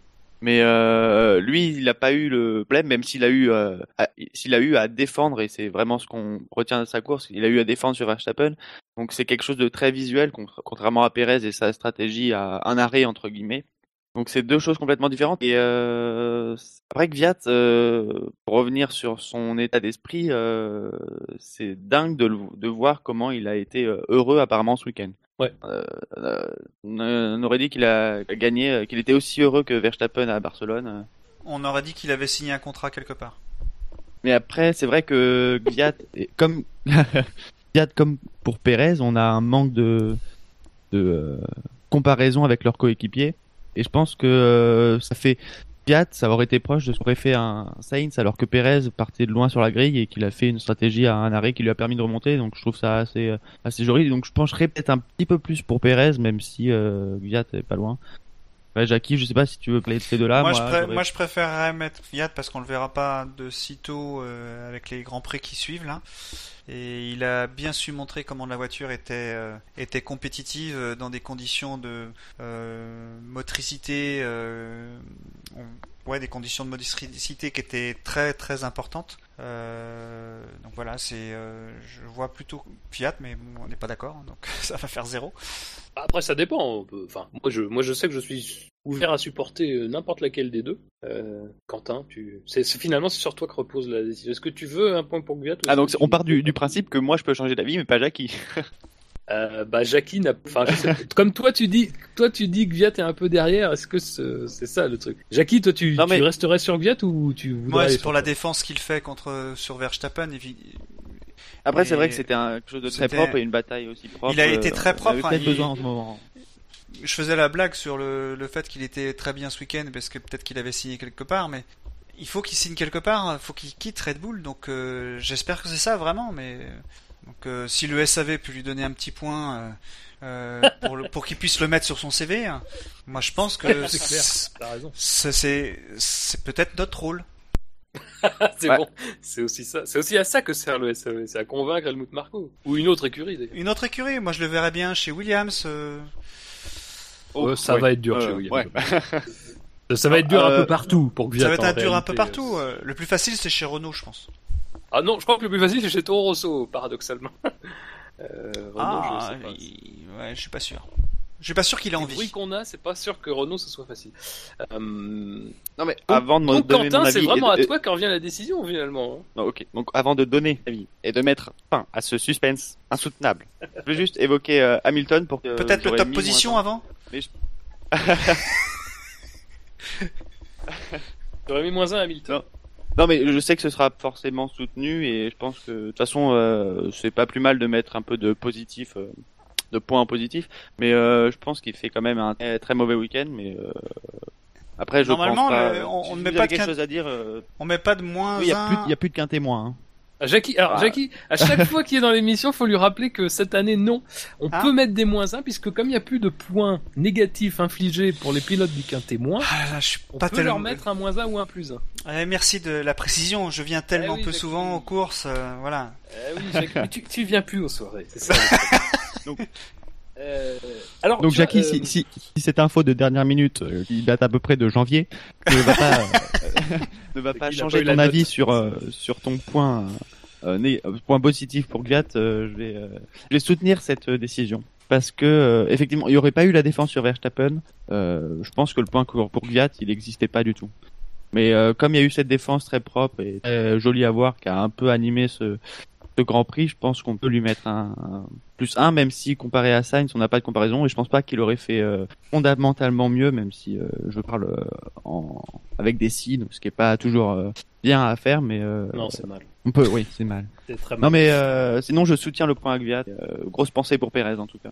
D'accord, oui, voilà, c'est ça. Et si on pouvait couper les points en deux, on le ferait. Euh, Voilà. Et on peut pas. Mais, mais, mais on peut pas. Mais on peut pas, c'est comme ça, on peut pas. C'est... Non, mais Donc plus un pour L'année prochaine, peut-être. L'année prochaine. Ouais, sans doute. Bon, ça, L'année prochaine, on trouvera une façon de couper les points. Euh, par contre, je, je- je vais quand même revenir sur, euh, sur ce que tu disais sur Hamilton, parce que franchement, Quand il se fait doubler par Raikkonen, il est pas loin chez moi du moins 1.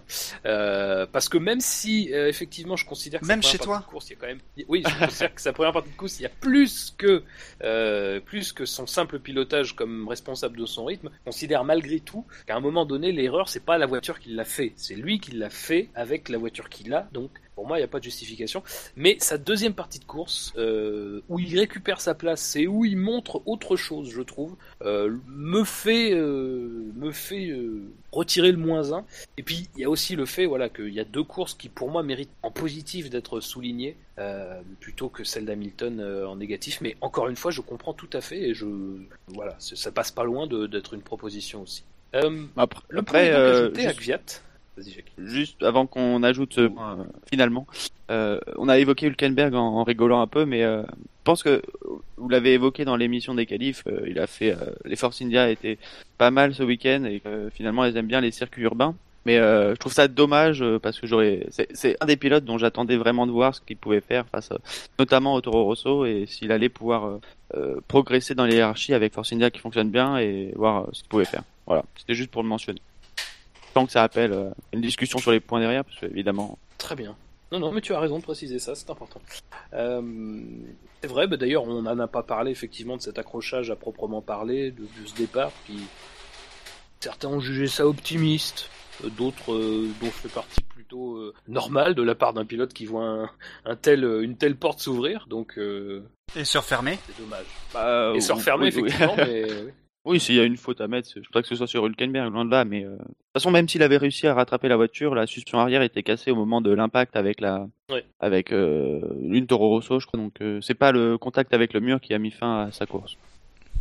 Eh bien, messieurs, on va pouvoir passer au Quintet Plus, les, les cinq euh, pilotes qui ont reçu le plus de, enfin qui ont reçu le meilleur score, pardon. Et donc, euh, on va commencer par un- une place très serrée, puisqu'on a deux pilotes là qui se tiennent, et ils ont exactement le même score, mais ça joue à la position. Je vous cache pas. Euh, Il a un moteur Renault. Euh, il a du blanc sur son casque. Mais c'est cinquième de notre quintet plus, c'est Kevin Magnussen. C'est il est à égalité. Alors je dis pas avec qui, mais il est à égalité. Mais malheureusement sa position plus lointaine que le pilote avec lequel il est à égalité, le, bah, le recul à cette place. Euh, score de 26, 26 votes, 27 votes positifs, pardon, un vote négatif. Euh, 15e au départ, 10e à l'arrivée. Ouais, si on peut pas appeler ça une course à la Rosberg, je sais pas. euh, va falloir euh, vraiment. Non mais oui, vraie course à la Rosberg parce que euh, c'est vraiment, j'ai même pas le souvenir de l'avoir vu non plus comme euh, son coéquipier. Et finalement, on le retrouve à la à la dixième place, donc point pour Renault. Youpi. Euh, voilà. Youpi, Youpi. merde. C'est vrai que c'est que la deuxième fois qu'une Renault est dans les points cette saison. C'est encore Magnussen, effectivement. Oui, oui. Il suffit qu'il y ait un accrochage entre euh, la ligne de départ et le premier virage, qu'une Renault soit dans les points par C'est vrai. c'est pas faux. Faut, faut reconnaître que Magnussen, euh, disons que là, par- c'est un peu une constante cette saison, mais la course s'est jouée au départ puisqu'il est dixième hein, au premier virage. Euh, il gagne une place en doublant Sainz, mais il en perd une en, en, en- comment en devance, en étant rattrapé par Vettel. Euh, donc euh, l'un dans l'autre. Enfin, ça doit pas être les seules places qui bougent, mais c'est les places les plus marquantes, disons. Mais il est dixième au premier virage, donc euh, le plus dur est fait à ce moment-là. Après, il a beaucoup parlé de la merveilleuse stratégie de son équipe. Oui. J'ai cru que c'était la, la stratégie la plus innovante, euh, la plus incroyable de tous les temps de la Formule 1. Mais euh, apparemment, il a envie vraiment de sauver sa place chez Renault. Alors, euh, s'il parle d'une stratégie euh, qui a l'air pourtant assez simple, Oui, mais est-ce que, le- est-ce que la simplicité ne, ne recèle pas un peu de génie de temps en temps? C'est le sujet du bac de philo de l'année prochaine. Vous pouvez profiter si vous connaissez des gens qui le passent. Euh. Mais oui, c'est vrai qu'il a été très euh, extrêmement, euh, comment dire, positif après la course. Il parlait d'une, parlait d'une, enfin, d'une course parfaite, quoi, qui ressentait parfaite. Ce qui, ce qui est pas loin d'être le cas quand même. Hein, après, c'est pas oui, euh, oui, oui. euh, parce qu'avec sa, avec sa Renault, euh, bon, euh, c'est pas mal. C'est vraiment pas mal, quoi. Après, sans, oui, faut toujours savoir euh, euh, utiliser les événements de la course à son avantage, mais sans le. Il suffisait que cette petite ailette du côté de la Toro Rosso de Sainz s'arrache seule pour Oui. qu'il soit 11e hein, dans la course. S'est joué à ça. C'est vrai, c'est vrai.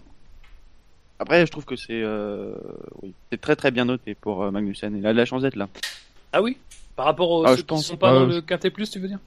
Euh, par oui, par rapport à Gviat, Perez, euh, peut-être même Raikkonen qui sont dans le quintet mou et par rapport à ceux qu'on retrouve notamment dans le quintet plus, je trouve pas qu'ils soient euh, si bien accordés avec les, quatre autres et les trois que je viens de mentionner qui sont dans le quintet mou. Je pense après il fait pas, je dis pas qu'il mérite des points négatifs malgré le fait qu'il en ait un. Un vote. Toi, tu es plutôt pour le retour du top 10, quoi, j'ai l'impression, hein, globalement. Euh, forcément. J'arrive déjà à comprendre ce système, donc c'est déjà pas mal.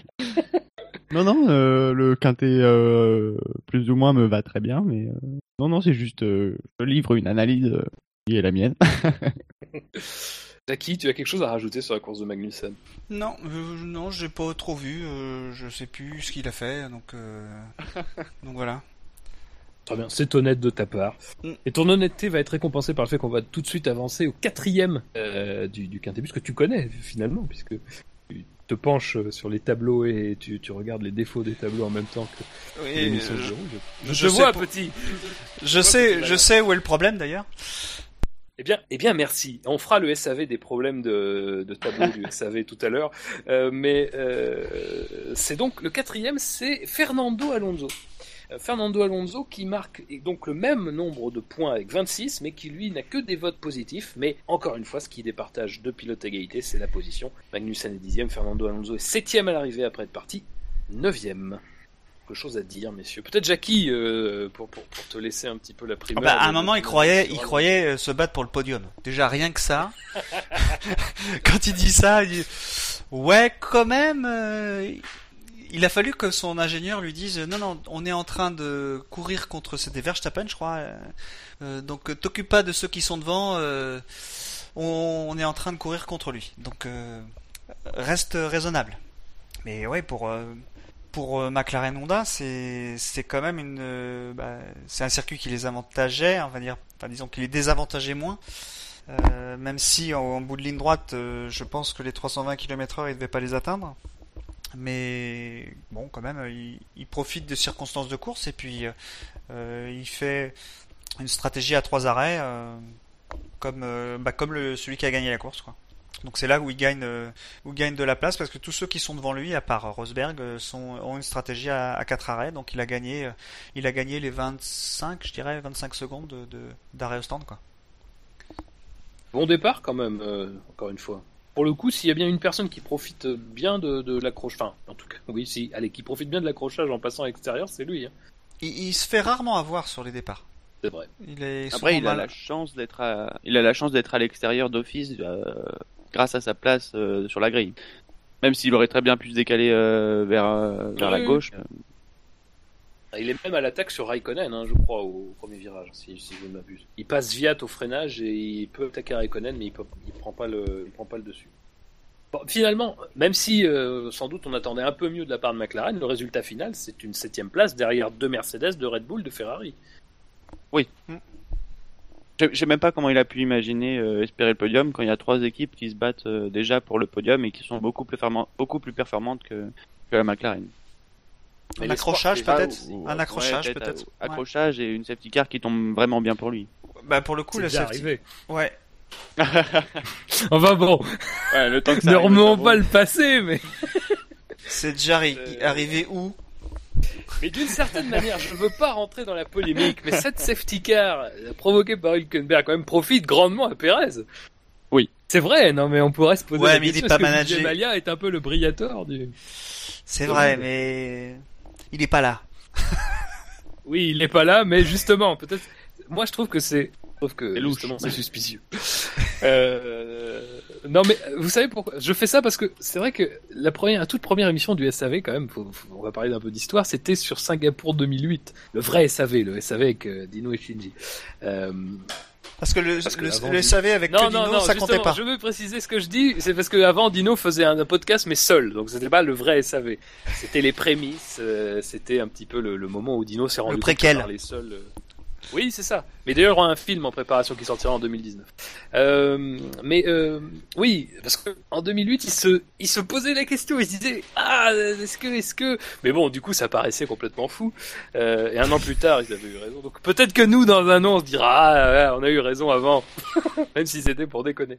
Non, mais bien sûr, je, plaisante, mais c'était pour le clin d'œil en tout cas. Fernando Alonso, il n'était pas au courant évidemment. Autre chose, monsieur, à rajouter sur la course d'Alonso?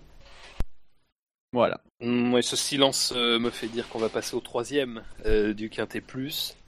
Alors, là, vous, si vous êtes perspicace, vous savez qui reste dans le, dans le, dans le Quintet Plus. Euh, Est-ce que vous avez une petite idée de qui pourrait... Alors, pas Jackie, évidemment, parce que Jackie, c'est pas drôle. euh, Jackie, on peut pas jouer avec lui. Mais euh, est-ce que Quentin, t'as une petite idée de, de qui pourrait Non, mais tu me provoques euh, aussi, tu me provoques, tu me dis qu'il y a des formules qui sont pas bonnes. Je suis obligé d'aller le regarder. troisième Ah, tu y étais avant, tu y étais avant. Non, mais j'ai trois écrans, donc je regarde pas cet écran-là. Bon, écoute Jackie. Euh, écoute Jackie, on en parlera plus tard. Euh... Oui, tu as une idée, la Quentin, de qui pourrait être le troisième Euh, alors, il, nous re- euh, il reste qui? Rosberg, Ricciardo et Vettel, non? C'est ça, tout à fait. Alors, je mettais... Je sais pas si ça va être le cas, mais je vais mettre ce que moi j'aurais mis. Enfin, que ah bah j'espère vas-y, en ça tout sera cas. intéressant de comparer. oui. Enfin, ce que j'espère être, hein, pas forcément ce que j'aurais mis, mais j'espère que Vettel n'est que troisième. Enfin, c'est pas, c'est pas, c'est pas contre Vettel, hein, c'est- juste. non, euh, non, bien sûr. Mais Vous m'expliquer après. jamais- mais- C'est jamais. mais on juste que- bien qu'on ne vote jamais contre un pilote. C'est bien connu. Euh, Eh bien, tu, tu, tes espérances sont la réalité puisque Vettel est bien troisième du Quintet Plus avec un score de 40. hein. donc là, quand même, il y a un bel écart avec Alonso qui avait 26. 40, euh, 41 votes positifs, un vote négatif. Donc euh, bon, je sais pas trop qui c'est. Euh, 22e au départ, on l'a dit. Euh, enfin 22e, 21e puisque Grosjean n'était pas sur la grille, mais bon, emplacement 22 au départ et 5e à l'arrivée. Euh, commentaire sur sa course globalement. Belle remontée. belle remontée et qui, euh, même selon lui, n'avait pas si bien commencé au début. Parce qu'il trouvait que sa remontée n'était pas très rapide au début. Il trouvait qu'il mettait du temps à dépasser chaque pilote de fin de, de grille. Donc je pense que même lui au début de la course, il s'attendait pas à remonter si haut. Finalement, c'est je pense dû à sa stratégie trois arrêts. Euh, Et aux deux heures de ça doit être course. un des seuls pilotes. Oui, aussi. Un des seuls pilotes, je pense, à ne pas avoir passé les, Les Ultra. les tendres et ouais les ultra tendres pardon et avoir fait à part Perez bien sûr et avoir fait tenu les, les ultra tendres assez assez longtemps je pense que c'est lui qui a les relais en ultra tendres les plus longs oui 19 tours en ultra Ouais. je crois pas que quelqu'un ait fait plus Verline et Et, Ocon. euh, Verlaine a fait 24, mais bon, c'est vraiment en fin de course. ah oui oui, oui. Et puis bon, enfin, c'est pas pareil. non donc je pense que c'est la stratégie et c'est- enfin je n'ai pas contre Vettel quand je dis que j'espérais pas qu'il était plus haut que ça mais je pense qu'il y a plus euh, c'est difficile parce que là aussi il y a plus méritant dans ce quintet plus et je pense que c'est difficile encore une fois de y a pas- enfin ce qui est, ce qui est- c'est du mal à juger une course quand il n'y a pas de point de comparaison qu'on peut comparer avec euh, personne finalement. Bah, on peut comparer euh, éventuellement Avec euh, pas dans cette course-là, mais euh, la, la course de Spa où, où euh, Hamilton est parti aussi dernier et, et, bien remonté. Je pense que c'est plus difficile de remonter à, à Singapour qu'à Spa euh, malgré tout. Euh, ah oui je pense que si euh, il y a une remontée qui m'impressionne plus que l'autre c'est celle de Vettel pour comparer avec enfin celle Ouais. de Vettel comparée à Hamilton parce que Hamilton a eu un drapeau rouge très bien placé Vettel il a eu une safety car et en plus elle était en début de course donc euh, à part peut-être allonger son premier relais de un ou deux tours ça n'a ça l'a pas aidé plus que ça à part éliminer bien sûr quatre voitures quand même Voilà, ouais. Mais euh, ouais, je pense que c'est une belle une belle remontée. euh, euh, il devait être content, je pense, à la fin de la course d'avoir euh, réussi à, à remonter. Alors je sais pas si ça va lui amener des, des places supplémentaires au classement, mais euh, en tout cas, euh, il est juste derrière. Enfin, en termes de, de points euh, sur cette course, il est juste derrière son coéquipier. Loin, je Non, pense, en temps. ouais, c'est vrai que quand, quand j'y pense, il- c'est une bonne place dans le quintet pour lui, mais euh, juste que, ouais, j'ai- comme je l'ai dit tout à l'heure, euh, il y a quelques secondes, j'ai du mal à juger une course quand il n'y a pas de point de comparaison. Enfin, c'est vrai que c'est une belle remontée à Singapour. On l'a par contre, on l'a pas vu euh, beaucoup, je trouve.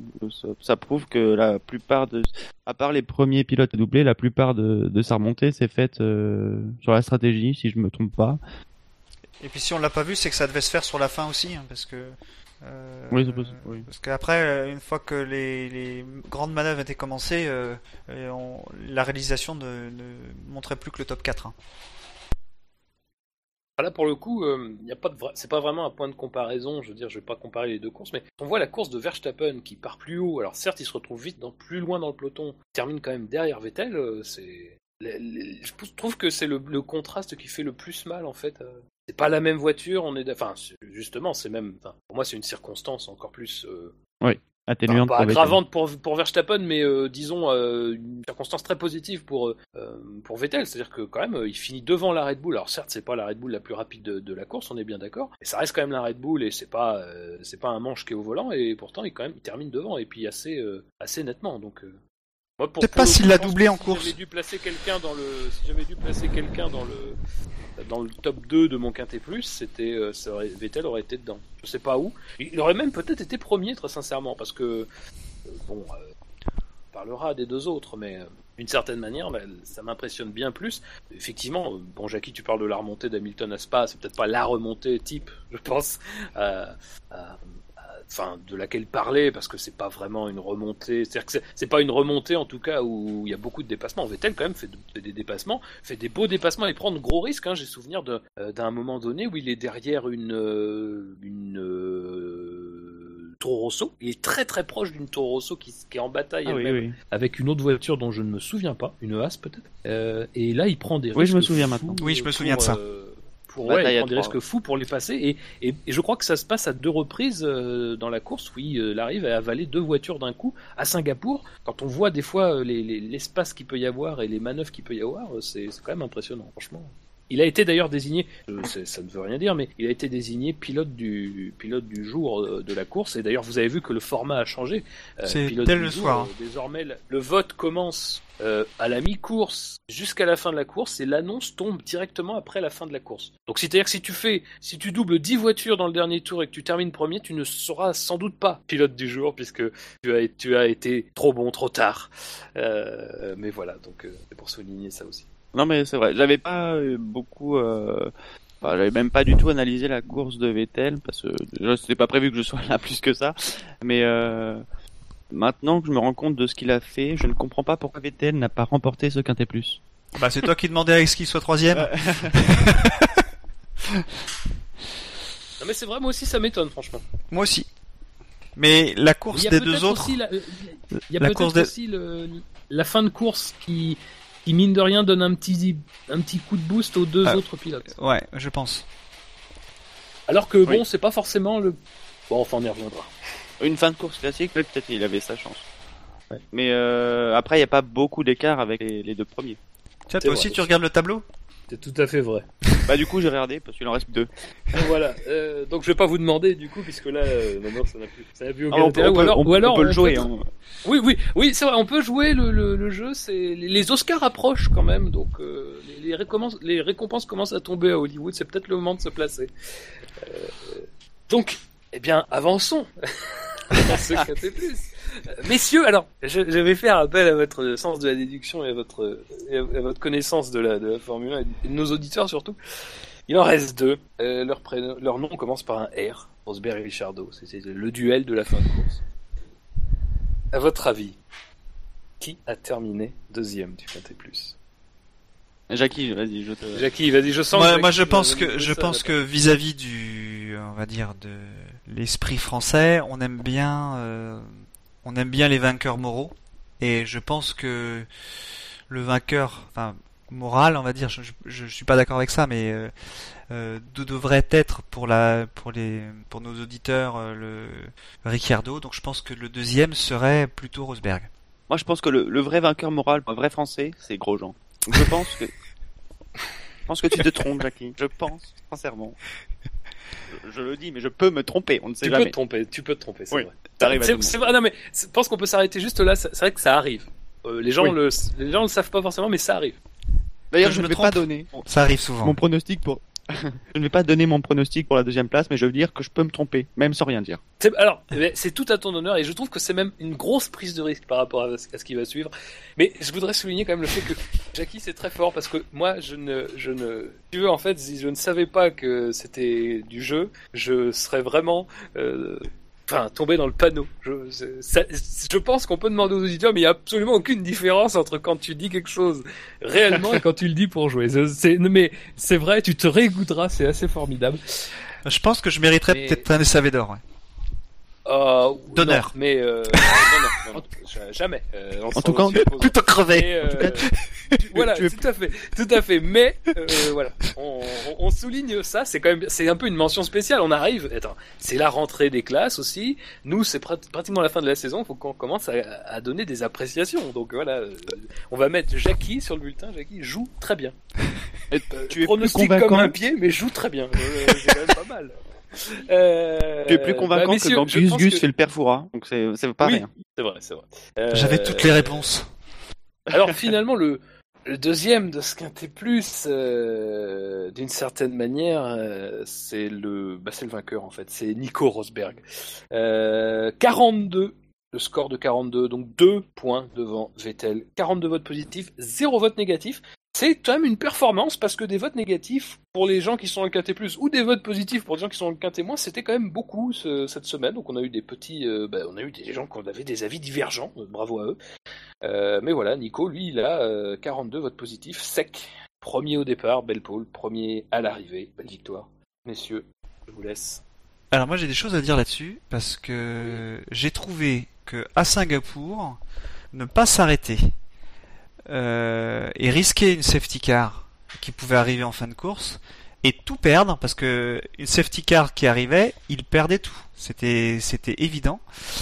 Euh, j'ai trouvé que c'était une énorme prise de risque de la part de Mercedes. Énorme, il restait euh, euh, je sais plus combien de tours quand euh, quand il s'est arrêté. Euh, Ricardo, il restait 14 tours.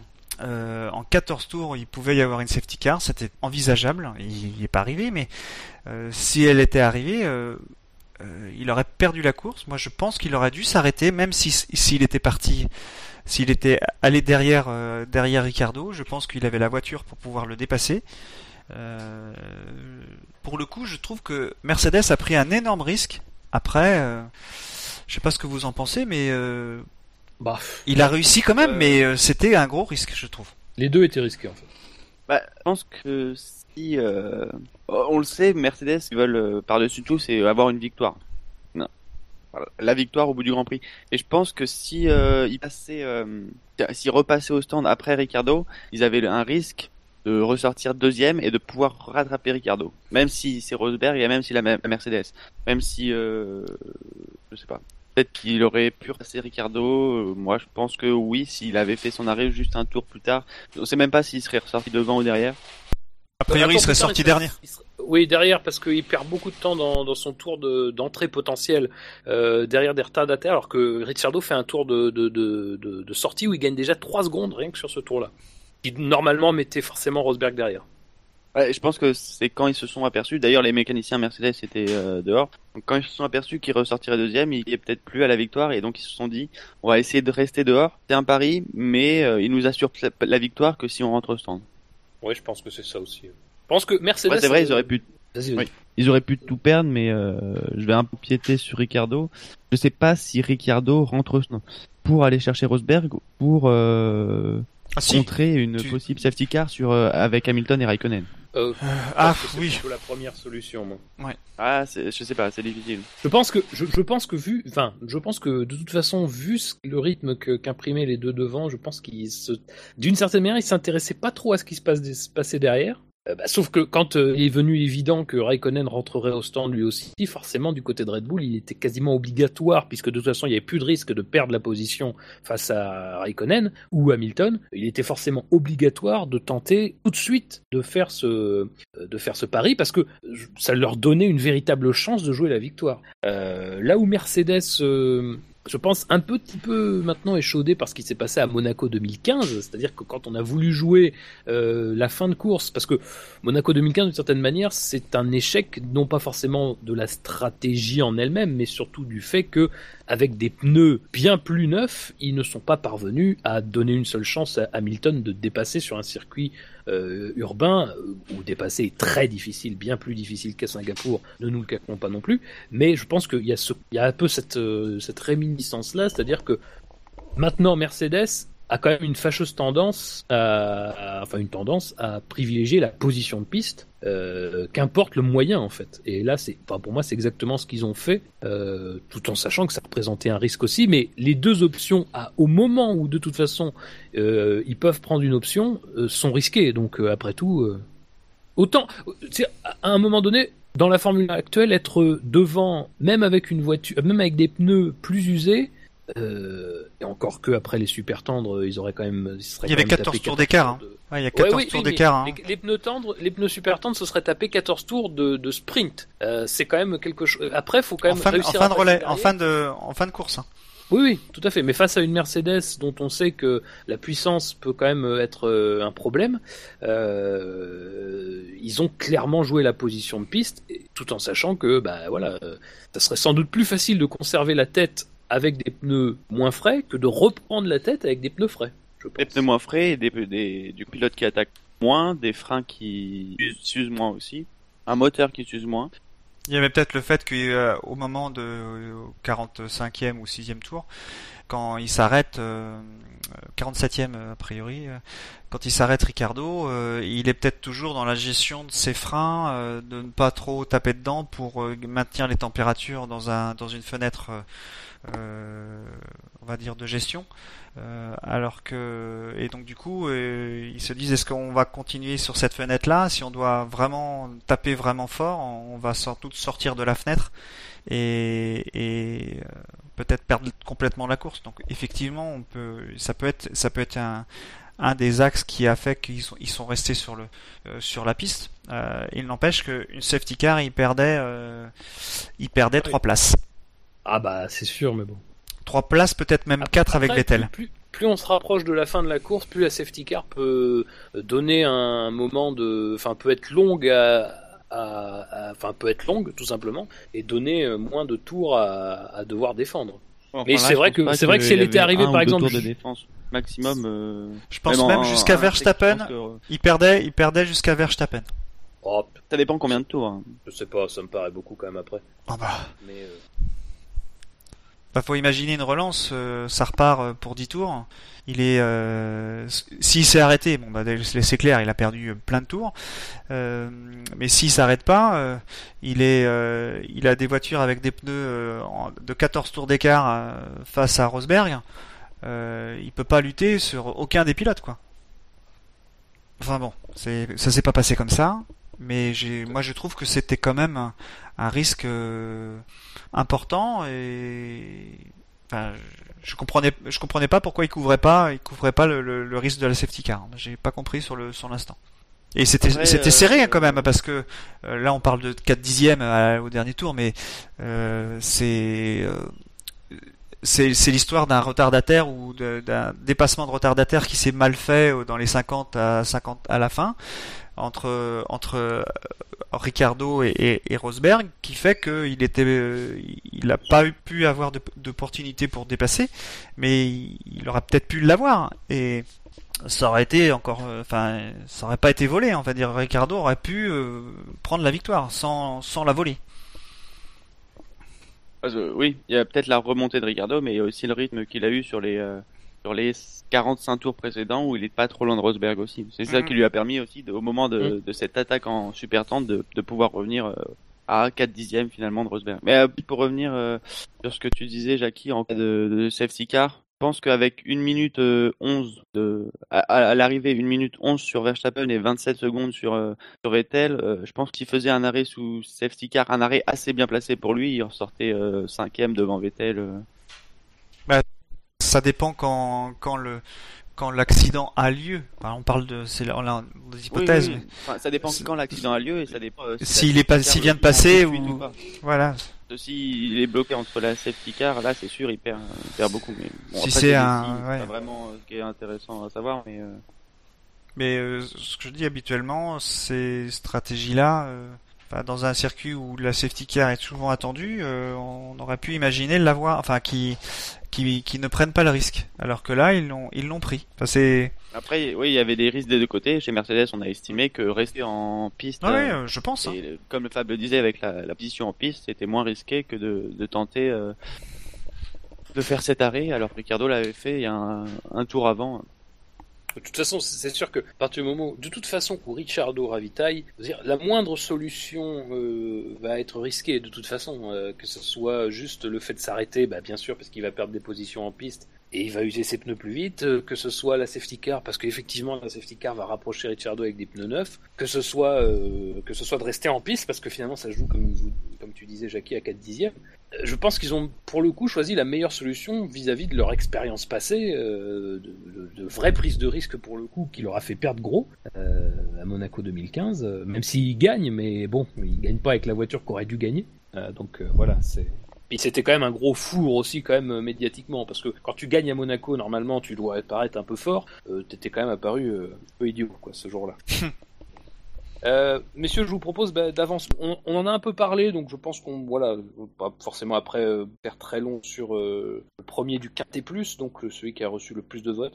Mais sont bien sûr Daniel Ricciardo, 45, un score de 45, hein, donc quand même petit écart avec Rosberg de, de 3 votes. 46 votes positifs, un vote négatif. Alors voilà, bon là on sait pas trop non plus. deuxième départ, deuxième à l'arrivée messieurs, globalement. Alors, ça va paraître un peu bizarre, mais moi je trouve un peu décevant en fait la course de, de, Ricciardo, parce que il y avait des promesses, euh, notamment sur les longs relais, et finalement euh, on regarde les longs relais, le premier notamment, euh, il s'arrête au même moment que que enfin quasi, enfin un tour même avant Rosberg, alors que visiblement les pneus super tendres euh, le vendredi, ça semblait être le, bon choix pour Red Bull qui était vraiment euh, assez performant avec et euh, on pensait que il pourrait avoir à la fois un niveau de performance proche de celui de Rosberg, ce qui n'a pas été vraiment le cas dans ce premier relais en tout cas, et surtout maintenir ses pneus plus longtemps en vie, ce qui finalement n'a pas vraiment, n'a pas été du tout le cas. Euh, d'une certaine manière, la, fin de course de Ricciardo, moi, euh, pour moi, c'est un peu un écran de fumée par rapport à, la réalité des choses. C'est-à-dire que quand même, même s'il n'était pas très loin euh, de, Rosberg au moment où il fait son dernier arrêt, mais parce que justement, il sait très bien qu'il va avoir cette stratégie et qu'il peut taper dans sa gomme tendre. Et finalement, si on transpose les courses et qu'on imagine que Ricciardo ne fait pas cet arrêt supplémentaire, à mon avis, il y a quand même euh, 7, 8, 9. Alors, c'est pas énorme, mais c'est un peu, c'est sans doute moins serré qu'on croit. Je sais pas si vous partagez mon. Oh, oui. C'est vrai que même eux nous promettaient beaucoup, enfin les pilotes attendaient beaucoup de cette stratégie, enfin de partir en, en super tendre. Euh, c'est vrai que le fait qu'il y ait assez, beaucoup d'arrêts, parce que trois arrêts ça reste une course à, avec des arrêts assez nombreux, ça a noyé un peu ce départ en super tendre dans, dans la masse, mais euh, c'est intéressant d'y revenir parce que finalement ils n'ont pas gagné beaucoup, ils ont même rien gagné parce que ils n'ont pas pu allonger ce, ce relais par rapport à, à, Rosberg notamment. Donc euh, est-ce que ils avaient des problèmes avec les ultra tendres? Je pense pas vraiment. Enfin en tout cas, ils ont fait ressortir ce problème à aucun moment dans le week-end. Donc je pense pas que oui, euh, ils auraient peut-être même pu gagner sur ce premier relais s'ils étaient en ultra tendre et rester, euh, même si c'est pas là où ils perdent le plus, mais euh, il aurait pu rester au contact de, de Rosberg sur le premier relais, peut-être même plus, je sais pas. Jackie, quelque chose à. Non, je, je, pas plus. Euh... Tant, tant qu'on est dans, je pense que c'est un choix. Je pense que c'est un choix qu'ils font de pas prendre d'ultra tendre. Bon, euh, après le, le, dernier relais, il est écourté en tendre parce que justement euh, Hamilton a déclenché. Oui, c'est ça. Hamilton a déclenché les hostilités en faisant son arrêt au 45e tour. Euh, voilà. Donc ça, c'est après. après, c'est les dominos qui se déclenchent et et puis là, on est parti sur une course sprint. Euh, les, les 14 derniers tours sont à fond. Et puis, euh, et puis pour le coup, euh, côté Mercedes, ils sont à fond aussi. Enfin, en tout cas, oui, enfin même même chez Hamilton, ils sont à fond aussi. Donc voilà, il n'y a pas de, a pas de gestion. pour moi, c'était le, beau spectacle qui, a, qui arrive à la fin, même si c'est à distance, mais c'est un, un beau spectacle parce que on se dit, on ne sait pas on ne sait pas à dans les derniers tours qui, va gagner parce que l'écart se réduit euh, par coup de 2 secondes, au début même 3 secondes. Euh, donc c'est quand même important euh, de se dire que bah, cette course-là, il, pouvait l'avoir. Donc je pense que c'est bien pour Rich, Richardo. c'est un peu triste qu'il ne l'ait pas gagné, mais bon, Rosberg se défend avec ses moyens, voilà, qui sont qui sont élevés. Hein, on s'entend bien. Richardo, il avait l'opportunité là parce que c'était un, Grand Prix, on va dire en ville et où le, moteur ne compte moins qu'ailleurs. Ce sera, je pense, une autre une autre histoire en Malaisie et dans les Grands Prix à fort appui, quoi. Euh, on nous demande sur le chat s'il restait à ce moment de la course encore un train de subtendre à, à Rosberg et euh, d'après les, données que nous fournit Pirelli avant la course, ils nous disent que Rosberg en, en super tendre, ils ont un train de pneus usés. Alors qu'il était en neuf, euh, non? Ouais, il était en neuf, Richardo. Mais bon, ça joue sur deux tours. Mais oui, oui. Euh, oui, ça se joue pas sur beaucoup de tours, mais euh, oui. Parce que Hamilton, de toute façon, il c'était exactement le même cas que que Rosberg. Il lui restait un pneu de super tendre usé avant la course et euh, finalement, face à Raikkonen, ça n'a pas. Oui, de toute façon, Raikkonen aussi avait des, ultra tendres, lui, mais usés aussi. Euh, bah, messieurs, je pense qu'on en a terminé avec nos... notre quintet plus, au moins. L'occasion de vous rappeler que c'était la 22e victoire de la carrière de Nico Rosberg et la 59e de l'écurie Mercedes. Au classement du SAV, le seul qui compte évidemment, les 10 premiers pilotes sont euh, Ricciardo 58 points devant Rosberg 50 devant Rosberg 39 pardon. Verstappen 32, 3e, Alonso 4e, 30, Romain Grosjean 5e, 26, 6e Vettel 25 points, excusez-moi, Hamilton 7ème, 22 points. Euh, euh, Raikkonen 8ème, 21 points. Perez 9ème, 20 points. Et Hülkenberg 10ème, 14 points de l'autre côté de la FIA. Alors je vous donne pas le classement des écuries du SAV car je suis pas tout à fait certain des chiffres et j'ai malheureusement pas eu le temps de vérifier. Mais je te confirme, c'est pas bon. Voilà, on va essayer de vous faire ça euh, correctement pour la prochaine fois, mais bon, vous faites l'addition des points des pilotes, même si vous les avez pas, faites-les quand même. Euh, classement donc de la FIA des pilotes, on a Rosberg en tête 273 points, devant Hamilton 265, Ricciardo est troisième 179, Vettel euh, quatrième 153 points, donc c'est notable hein, toujours club 153 forever. Raikkonen cinquième 148 points, Verstappen sixième 129 et en, en dessous de la barre des 100 Bottas 70, Perez 66, Hülkenberg 46 et Massa 41 en dixième position. Au classement constructeur de la FIA, Mercedes 538 points, devant Red Bull 316 points, Ferrari 3ème 301 points, Force India 112, Williams 111, c'est serré, McLaren 54, Toro 47, 8ème position pour As 28 points, Renault 9ème 7 points, Manor 1 point. Sauber n'est pas classé. Alors messieurs, euh, d'habitude on passe au fait marquant, mais là j'ai envie de vous demander, maintenant que Rosberg a, repris la tête du championnat, il reste six courses, j'ai envie que vous engagiez, pour vous, qui sera le champion du monde 2016 Comme tu y vas. Ah oui, eh mais oui, mais on se rapproche, on se rapproche, on, va faire des tests comme ça. Mercedes. il est bon. Non mais pour le, pour le coup, le titre Mercedes risque de tomber d'ici oui. deux, trois courses maximum. Euh, il peut, alors je crois, euh, sans, alors je sais plus exactement le nombre de points, mais je crois que s'ils inscrivent plus de 8 points, enfin 8 points de plus que Red Bull euh, en Malaisie, il me semble qu'ils assurent le titre. Alors, euh, ça, alors je vous dis peut-être une bêtise, mais ça sera à vérifier, mais je crois que j'avais vu ça. Si c'est pas le cas, ben, je m'en excuse et ça m'apprendra à ne pas vérifier euh, ce que je dis. Alors il reste quoi comme course? Il reste la Malaisie, le Japon, USA, Mexique, Brésil et Abu Dhabi. Hmm, on a vu que le Mexique l'année dernière était euh, plutôt euh, bon pour euh, Rosberg. Le Brésil, sous ce règlement, ça fait deux fois qu'il gagne en 2014-2015. Euh, bon, évidemment, ça a changé parce que évidemment, il suffit d'être devant en qualif pour que tout change. Euh, donc, euh, je parle avec en énonçant seulement quasiment que des statistiques. À Abu Dhabi, Rosberg a fait la plan en 2014 et en Ouais, mais le titre était déjà joué, donc on peut supposer qu'Hamilton bah, en a. 2014, non. Ah, pardon, je crois que tu parlais de 2015. Bah, 2015 aussi, du coup, mais 2014, le titre n'était pas joué. Rosberg était templé finalement c'est un mauvais départ de Rosberg qui a fait que et un bon départ d'Hamilton qui fait que Hamilton se retrouve en tête au, au premier virage mais euh, c'est pas des circuits qui sont euh, défavorables à Rosberg euh, même s'il y a très peu de différence entre les circuits mais euh, Tous ces circuits euh, sont favorables à Mercedes en tout cas. Après, euh, est-ce que leur embrayage Oui, tiendront oui, pour oui. faire des La départs Formule euh, 1, globalement, est favorable à Mercedes. Donc, euh, Euh, sera- non, mais euh, j'avais dit après la Russie, il me semble que c'est à ce moment-là qu'il y avait l'écart de 43 points entre les deux, que j'étais à peu sûr euh, que Rosberg soit champion.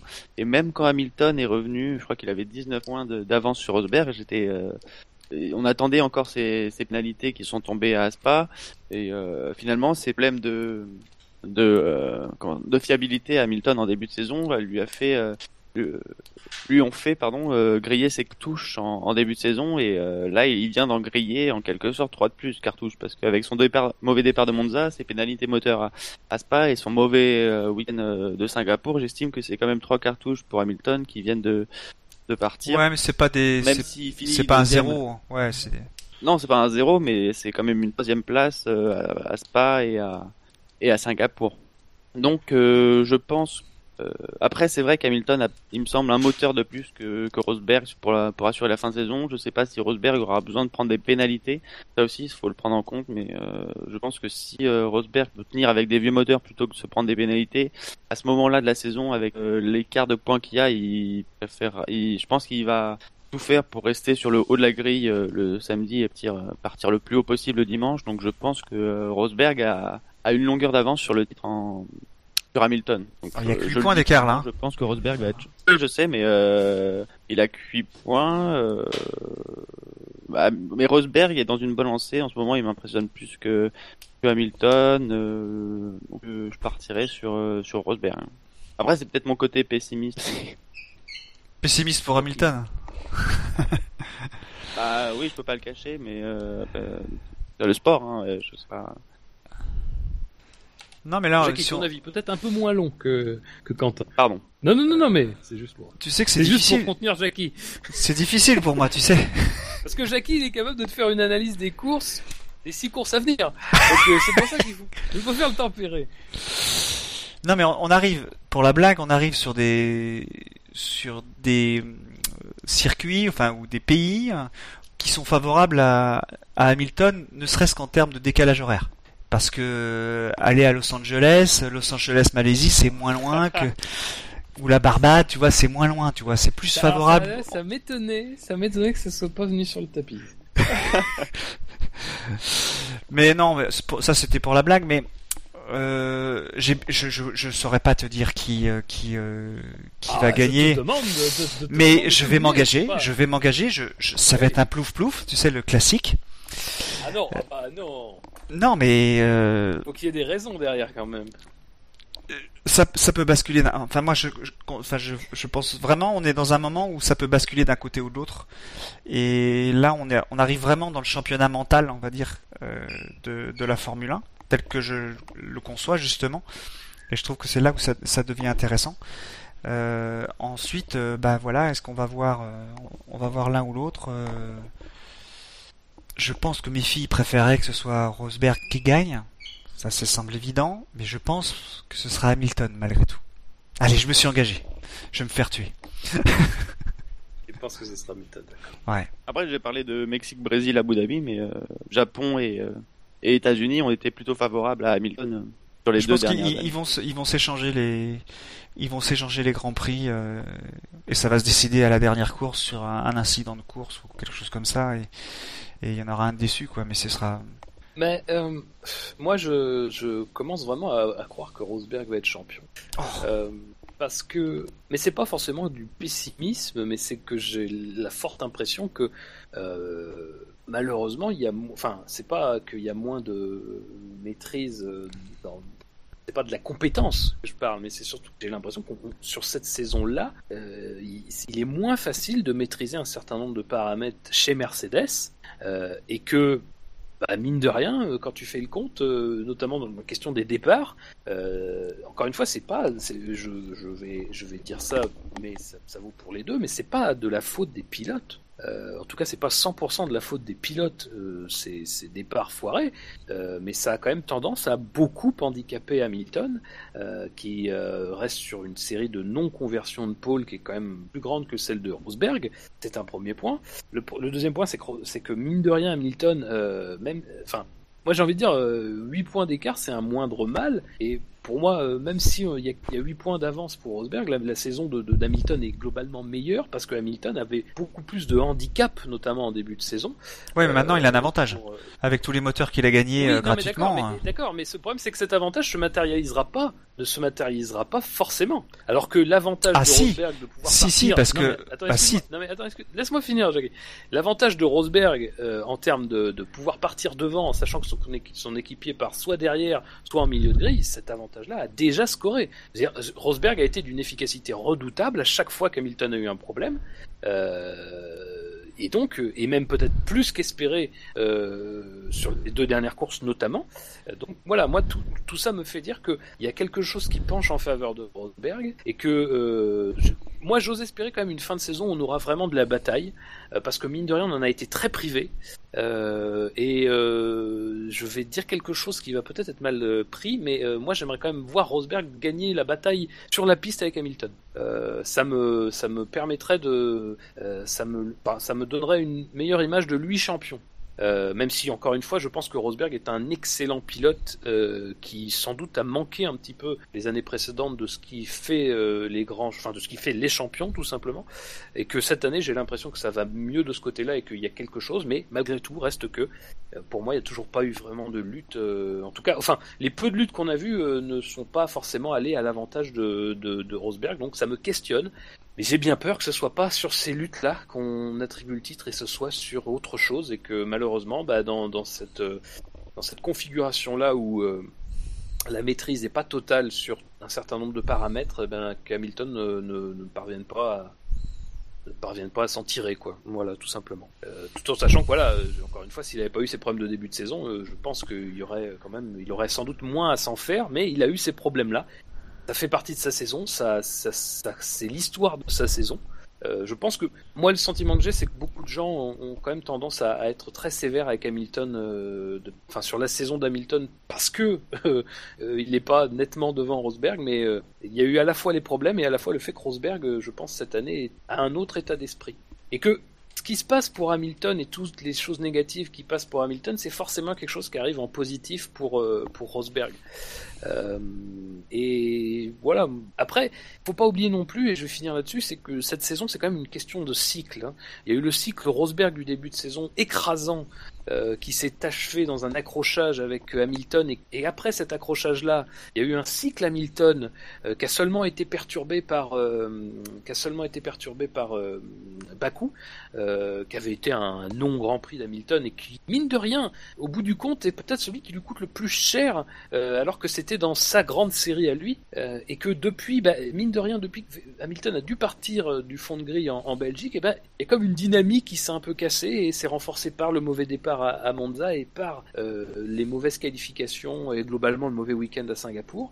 Après, ce qui me fait dire aussi que ça peut pencher en faveur d'Hamilton, c'est peut-être qu'on a passé un peu les grands prix euh, critiques, c'est-à-dire je pense que Singapour pouvait être le grand prix le plus critique pour le Hamilton de 2016, parce que le Hamilton de 2016 a clairement des difficultés sur les circuits en ville, même si Monaco, je, mets bien sûr la réserve du fait qu'il a gagné la course, bien sûr, mais c'était une course sous la pluie et avec un pari stratégique qui a fonctionné et une, défaillance stratégique du côté de, Red Bull. Mais voilà, pour moi, les circuits en ville, c'est peut-être la plus grosse faiblesse d'Hamilton sur cette saison. Il y a les départs aussi. Moi, pour moi, je, pense que ça va jouer sur les départs. c'est malheureux et malheureusement, j'ai peur que ça penche en défaveur d'Hamilton. Alors pour pour répondre sur le sur l'histoire des moteurs, je pense que il a quand même un avantage aujourd'hui sur les moteurs parce que Brésil et Mexique sont des grands prix qui sont en altitude et mine de rien le, quelques chevaux d'écart qu'il aura euh, avec un moteur on va dire plus neuf que celui de Rosberg, eh ben il pourra les convertir en qualification parce qu'il y a, y a vraiment peu d'écart entre les deux et il pourra les convertir en qualification euh, face à Rosberg. Et donc je pense que sur ces grands prix en altitude, il risque d'avoir un avantage. Et on est en fin de, on en fin de, on sera en fin de, de saison et je pense que les moteurs seront juste, juste euh, du côté de chez Mercedes, en tout cas chez Rosberg, alors qu'il y aura un kilométrage moindre sur ceux de sur ceux d'Hamilton. Donc je pense que sur ces grands prix-là, il devrait être un peu mieux en qualification, donc en course, euh, il partirait devant. Il n'empêche que, effectivement, à quoi ça sert de réussir une qualification si les départs sont pas réussis euh, je sais pas combien il y a eu d'écart, enfin de, de, mauvais départs de d'Hamilton face à Rosberg. Je, me souviens surtout du premier en Australie, mais il y en a eu peut-être un peu plus sur sur sur Hamilton, mais je euh, je pense que ça se retournera aussi. Ça, c'est, on est tellement à la limite, je pense, avec leur embrayage que je vois pas pourquoi ça, n'arriverait qu'à qu'à Hamilton en fait. C'est ça que je me dis. Alors certes, euh, il s'entraîne pas comme comme Rosberg. Je pense qu'il est moins dans le simulateur parce qu'il aime pas ça. Euh, mais je, j'ai du mal à. Enfin bon, ça c'est pareil. C'est, on parle de, on parle d'Hamilton, euh, quasiment 50 victoires, titre de champion du monde. Euh, je pense pas que, enfin, je pense qu'il fait ce qu'il faut pour être champion. Je pense que. ah non, c'est pas ce que je dis. Hein. Le truc c'est que, non mais le truc c'est que je pense que les, les départs, les mauvais départs d'Hamilton ont été bien plus coûteux que les mauvais départs de Rosberg. C'est mon opinion. Euh, et je parle vraiment de la phase de départ. Hein. Je parle pas de ce qui se passe au premier virage quand, euh, par exemple, euh, quand par exemple au Canada, les deux se touchent et que Rosberg finalement rentre dans le peloton, mais de fait, c'était pas un, très mauvais départ, comme par exemple a pu le vivre euh, bah, Hamilton en, en Italie, voilà, pour en parler, ou pour même en Australie, même si on peut parler du premier virage là aussi. À Bahreïn, Bahreïn c'était pire parce qu'il se faisait rentrer dedans. Chine, Chine puisqu'il part dernier, et en plus il, se, il, y a, il y a un accrochage, donc voilà, c'est, je, il y a quelque chose moi qui me frappe beaucoup sur les trois années de domination Mercedes, c'est la régularité de Rosberg en qualification. Je ne sais pas si vous avez regardé, mais Rosberg n'a jamais été, je crois, en dehors du top 4 ou 3 sur les trois années. Il n'a jamais eu, par exemple, de problème en qualification. Bah déjà rien que ça, c'est énorme quoi. Donc euh, déjà, déjà intrinsèquement, Rosberg n'a c'est une part de réussite, mais c'est aussi son pilotage à lui, c'est-à-dire que c'est un pilote très régulier. Euh, il est quasiment à chaque fois dans le top 2 et parfois en dehors, mais c'est vraiment de très rares exceptions.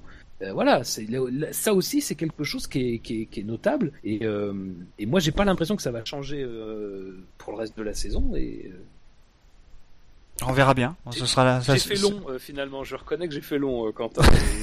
non mais t'inquiète, je couperai. Très très long.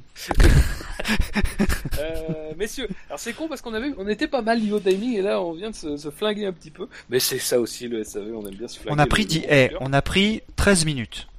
Ouais, c'est pas mal. Au moins, c'est pas, c'est un débat, hein, c'était un débat. Nous, on s'est engagé. Voilà. Aux autres de faire pareil. Euh, messieurs, donc on a terminé avec euh, le Grand Prix à proprement parler. On va pouvoir aller tout de suite sur les faits marquants. Euh, ah, putain, merde, j'ai oublié ça. c'est pas grave, Jackie. De toute façon, je vais perdre. C'est pas, eh, pas comme si c'était le premier à parler ce soir. Ah si. Donc, il va falloir quand même S'y mettre. alors, je vais d'abord aller, Jackie, sur le, les résultats du, les archives des sondages pour nous intéresser aux faits marquants du Grand Prix d'Italie. Euh, C'était il y a 15 jours. Et euh, vous avez été 92 à voter, on vous en remercie. Est arrivé dernier avec 11 votes, Gutiérrez, 2 points au milieu du jeu de quilles, mais pas de strike. Voilà. Là, je crois que c'était Ben. Euh, 16 votes, troisième, Ferrari, 2 points, rouge de honte. Euh, ça, si je ne m'abuse, ça devait être Bilo, voilà. Rosberg, chauffeur de foule, 23 votes, deuxième, ça c'était l'ami Victor. L'ami Victor qui rentre d'ailleurs hein, dans le classement du fait marquant, puisqu'il n'avait, c'était sa première émission. Et qui rentre d'ailleurs en, ne marquant pas. Euh, donc euh, ça, fait 0%, c'est terrible. Mais c'est comme ça, c'est la cruauté du classement du fait marquant. Et enfin, le vainqueur. Hamilton de points, il est resté scotché par son départ, on en parlait justement. 42 votes, 46% des voix, et ça c'était l'ami Bûcher. Donc, vous le constatez, il n'y a aucun membre de la dernière émission de la course dans cette émission-là. Donc, comme d'habitude, l'ordre de parole se fait vis-à-vis euh, du classement. Et comme Jackie, tu as toi aussi zéro euh, zéro en quatre participations, et eh bien tu seras le premier à parler. Suivra ensuite Quentin avec une victoire en quatre participations, donc 25%. Et enfin moi, puisqu'avec trois euh, faits marquants en 7 participations, je suis deuxième avec 42,86. Le premier c'est Scani, 4 participations, 2 faits marquants, euh, avec 50%. Donc Enfin, si je, si je, ne, si je, si je puis dire, puisque évidemment Julien Febro, une participation, une victoire, nous tape tous méchamment, mais euh, il est bien sûr hors catégorie, c'est Julien Febro. Euh, eh bien Jackie, donc euh, j'espère que tu, tu as eu, j'ai fait long, donc j'espère que tu as eu le temps. Euh, Pas plus, mais Bah, ça tombe bien parce que tu, tu sais ce qui va se passer? Tu vas pouvoir laisser, me laisser tranquillement le temps d'arriver sur la page des sondages. Parce que du coup, avec tout ça, je ne l'ai pas fait. Mais vas-y, Jackie, je, je, je te laisse à ta réflexion. Euh, Donc ça va être sur Rosberg. Méditation. Ça va être sur Rosberg. Euh... Contre toute attente, Rosberg contient Ricardo. Ça va pas gagner, mais ça vous empêche de les prendre. Oh, oui. Contre toute attente, Rosberg contre Richardo, point. Mais on on est que trois, donc il y aura que trois euh, faits, mar- trois faits marquants. Tout à fait. Faudra en donner un au. Non, jamais. Ah, ce serait bien d'en donner un au, au chat. Non, non, non, non, non, non. non. Non, C'est c'est là qu'ils gagnent, on va être obligé de leur donner un prix à tous. Non. Allez les gars, proposez des choses. Et vous pouvez proposer, on peut toujours le reprendre, hein, ça, on est on est des carrières, euh, jusqu'au bout, mais... euh, Quentin. Euh, J'en ai un qui en plus est un tweet euh, de moi-même que je pourrais recycler. Ah bah, mais c'est c'est bien. oui, mais euh, je pense que ça va déborder sur celui de Jackie, donc je pense que vous vous n'allez pas l'accepter. Ah bah, tente toujours. Je tente, parce que euh, sinon je vais devoir réfléchir à un autre et ça risque d'être compliqué. Et euh, pour finir cette émission plus vite, je vais tenter. Euh, ce fut la 37e course la plus serrée de l'histoire de la Formule 1.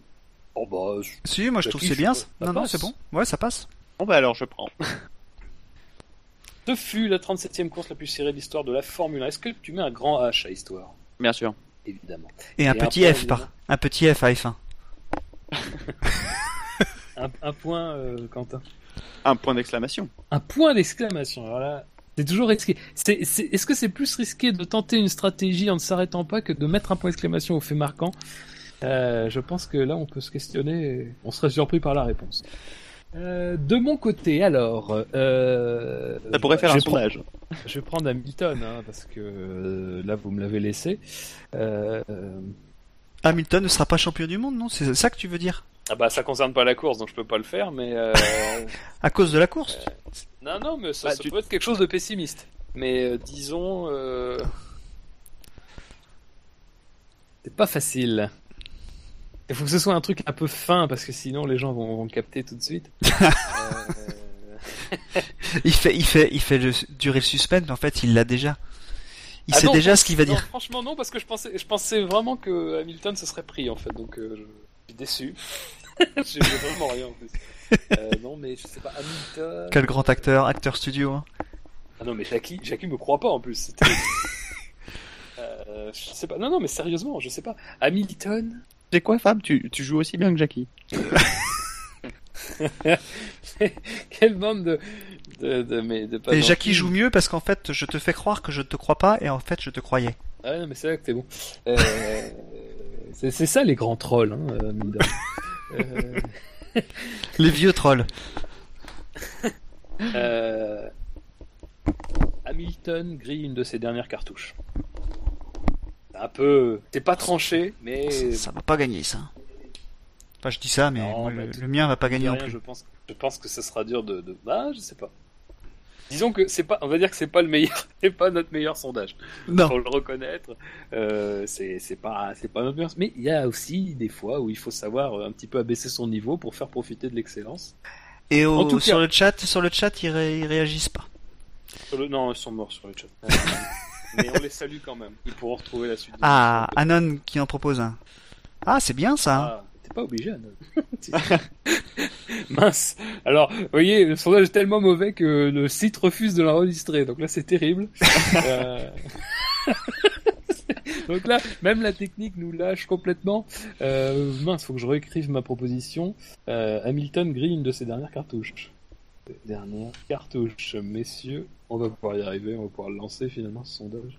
Voilà, je vais vous l'afficher tout de suite pour qu'il soit sur le site. Et donc vous allez le retrouver, voilà, euh, si vous écoutez déjà le podcast évidemment, euh, il va déjà être là, il sera déjà dans l'article aussi, donc vous aurez sans doute déjà voté avant même d'avoir entendu nos propositions, ce qui est mal, vous le savez, mais bon, on peut pas vous, peut pas vous blâmer, vous votez, c'est déjà bien, c'est déjà bien de voter. Euh, et donc, il doit y être normalement, je vérifie, voilà c'est fait. Donc vous pouvez d'ores et déjà voter, c'est magnifique, euh, Jackie. Euh, Et donc, nous allons, maintenant que nous avons terminé l'effet marquant, eh bien, nous allons pouvoir passer au drive-thru. Le que c'est pas possible. C'est pas possible ça. Ça c'est un, un- non mais c'est inconcevable. Merci Julien, oui, parce que, mine de rien, euh, Julien Febro nous a donné matière à un petit jingle, et rien que pour ça, on le remercie. On le salue. Euh, Faudra le citer. moment. Faudra le citer sur le tweet. ce moment euh, Ah oui. qui, euh, qui, pour moi, très sincèrement, suffit à lui-même pour euh, présenter en général les drive-thru, mais qui, là, pour le coup, euh, correspond bien à une situation du Grand Prix. C'est vrai que ça Ah oui. pourrait faire le jingle des drive-thru pour l'ensemble de la Ah mais je pense que c'est Ah, acté ça non? Ah bah, je, écoutez, je- de toute façon, il sera mis à disposition euh, acquis de droit? Euh, Ah bah, Le- Donc, messieurs- euh, c'est pas Oui, possible. oui. Ça aurait pu faire Oui, un très beau fait on peut, on peut peut-être justement le réécouter pour bien comprendre que, à quel point il était estomaqué. Je, je crois que ça c'est la, définition d'estomaqué. Écoutez bien. Le que c'est pas possible. C'est pas possible ça. Ça c'est un, un- non mais c'est inconcevable. Voilà, tout à fait, c'est vrai. Il a raison. Euh, messieurs, euh, on va donc passer au drive-thru. Est-ce que vous avez des drive-thru? Peut-être, euh, si vous en avez plusieurs, si c'est le cas évidemment, peut-être commencer par, euh, euh, disons, ceux qui sont un petit peu mineurs, histoire de faire un peu monter la, la pression. Mais Moi, je suis horrifié du de la non pénalité de Williams sur le unsafe release. Ah, déjà, je considérais que c'est quand même pas mal. Bah, si tu veux, j'ai encore plus mineur que ça. Ah, vas-y, bon, vas-y, d'accord. Vas-y. Je crois, que, Non, non, mais Jackie, de- t'as raison, mais vas-y, vas-y, vas-y. je crois qu'en termes de drive-thru, on n'aura pas moins énervé que ça. Euh, ah, je vais en mettre deux d'ailleurs dans un. C'est Singapour. Je préfère quand c'est deux jours que de nuit et je préférais l'ancien secteur 2 que le secteur 2 de maintenant. Voilà. Oh, putain, terminé. Ah, le- alors, alors, tu es, Avec tu es- la chicane à la con, là de, de la chicane. Ouais. La Ah chicane oui, et ah bah, le écoute. pont et le pont de l'autre côté. On s- alors, en tout cas, moi, la chicane, oui, ça c'est sûr. Bah non, Moi, les je- je- moi, ce qui m'énerve, c'est que- c'est qu'on l'ait enlevé parce qu'on trouvait que c'était trop difficile. Bah alors oui. ça, moi, ça j'aime pas. Ça, c'est c'est- c'est le genre de truc, ça, ça me plaît pas. C'est, Ah, c'est trop difficile. Bah oui, bah alors, bah, vous avez, vous avez qu'à le faire mieux. Je sais pas. Ça, je trouvais ça, je trouvais que c'était une des. Alors effectivement, ça, c'est vrai qu'en termes de rythme, c'était pas forcément le truc qui donnait le plus de cachet au tracé. On est d'accord. Mais enfin, au moins, ça, c'était quelque chose. Si tu faisais une erreur, en général, tu t'en, tirais pas. Et puis c'était la chicane de Singapour, quoi. Eh oui, c'est vrai.